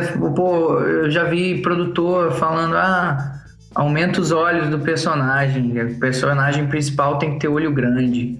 Aí você fala, pô, velho. E, e o Adventure Time? Então, é- em desenho animado tem uma certa jurisprudência, sabe? Que é meio chato isso, mas é, é- é verdade. Você vai defender uma ideia, você traz um monte de ideias que já aconteceram. Ah, mas no Adventure Time acontece isso. Então, o Adventure Time é uma ótima jurisprudência pra tudo. tipo, ó, o personagem perde o braço, não pode. Mas no Adventure Time. Aí você defende, entendeu? Então, eu acho que assistam Adventure Time para usar junto com seu advogado e justificar várias coisas bizarras. A- Assistam o Thundercats novo também, tá? Que ninguém viu. Eu vi anime, Estou né? Crayon Shinchan. É, e o Jabá, por favor. O Jabá. Então, já que vocês estão vendo o Cartoon Network, vendo A Hora da Aventura, assistam também o Historietas Assombradas, que tem um universo de terror bem legal. Tem também umas coisas ah, bem assustadoras, assim, bem freak no, no, no, no Historietas, que muitas vezes eu achei que não ia passar, não. Mas passou. é ótimo. É, mas passou. Tem o irmão do Jorel, que é, fez bastante sucesso aí. Ficou, teve, foi líder de audiência, bateu o Hora da Aventura. Yeah! Não, o irmão, do, Geró- do- o irmão do, do Jorel é o desenho preferido de uma galera, cara. É, cara, fez É, muito é- sucesso aí. E- Inclusive, inclusive, muita gente acha que bate Hora da Aventura em loucuras também. Bate, bate. É, não sei se bate em tanta loucura, mas, mas é sinistro. E a gente tá fazendo mais, né? Nesse momento a gente tá fazendo mais episódios, deve estrear alguma coisa aí em setembro. É, E tem o Trombatrim também, que é um pouquinho mais infantil, não tão crazy, porra louca, mas é bem maneiro também. Tem, umas, tem uns episódios bem memoráveis. Então é isso, já que você tá aí sentado na frente da TV vendo Cartoon Network, vê, vê os meus desenhos também aí, pô. Custa Cara, nada, irmão. Pô. Nunca te pedi nada. Qual é? Cara, valeu, obrigado pelo fortalecimento. valeu É, Muita satisfação. Júlia, pode dar, o, dar a, sua, a sua visão dessa, dessa coisa toda. Ai, gente, você que tem problema com compromisso de ver uma série de uma hora, vê um desenho de 10 minutos. E aí Ótimo. você Verdade. vê vários e dá uma hora, você nem percebe. É, ah, não sei, eu acho um desenho. Isso que o pessoal falou, ele, ele vai além desses é, arquétipos que a gente tem. Ele, ele já dominou e ele quebra. Então é uma coisa super diferente. E tem isso de agradar diferentes públicos. Eu acho isso, pro olhar do assim, pro design, é um olhar muito interessante de você ver como um produto pode ser lido de diferentes maneiras por diferentes públicos e o Adventure Time é um ótimo exemplo disso. Fora que é muito bom. É, é, pois é. E o, e, o, e o Jabá? Onde é que a gente consegue Então, ver gente, essas coisas? Não vou nem comparar com esse pessoal que tá aqui maravilhoso. mas juliasimos.com tá lá, animaçõezinhas e motionzinhos. E é isso aí. Show de bola. Eu vou, eu vou botar o link, botar o link de todos. Ou vejam lá os trabalhos da Júlia, viu? E. Isso aí, galera. Like no Instagram, subscribe. Muito importante. Ah. Aliás, deem like na gente também, viu? Entrem na. O pessoal não tá entrando no, lá no. No iTunes, tem que dar like no iTunes também, viu? Mr. Pina. E eu gosto muito da Hora da Aventura porque eles trazem uma coisa de simplicidade. Então é um, é um é um seriado que ele trabalha, às vezes, com questões bastante complexas, com personagens que são bastante elaborados, mas de uma maneira bastante simples, bastante acessível. Ah, visualmente, é um visual que, a primeiro olhar, você parece bastante simples, e quando você vai ver, quer dizer, ele tem uma sofisticação bem bacana em termos de detalhes de cenário, em termos da maneira como os personagens se movem, que parece uma coisa muito solta, mas você vê que tem uma tem uma beleza ali na simplicidade dele. Eu acho isso muito legal.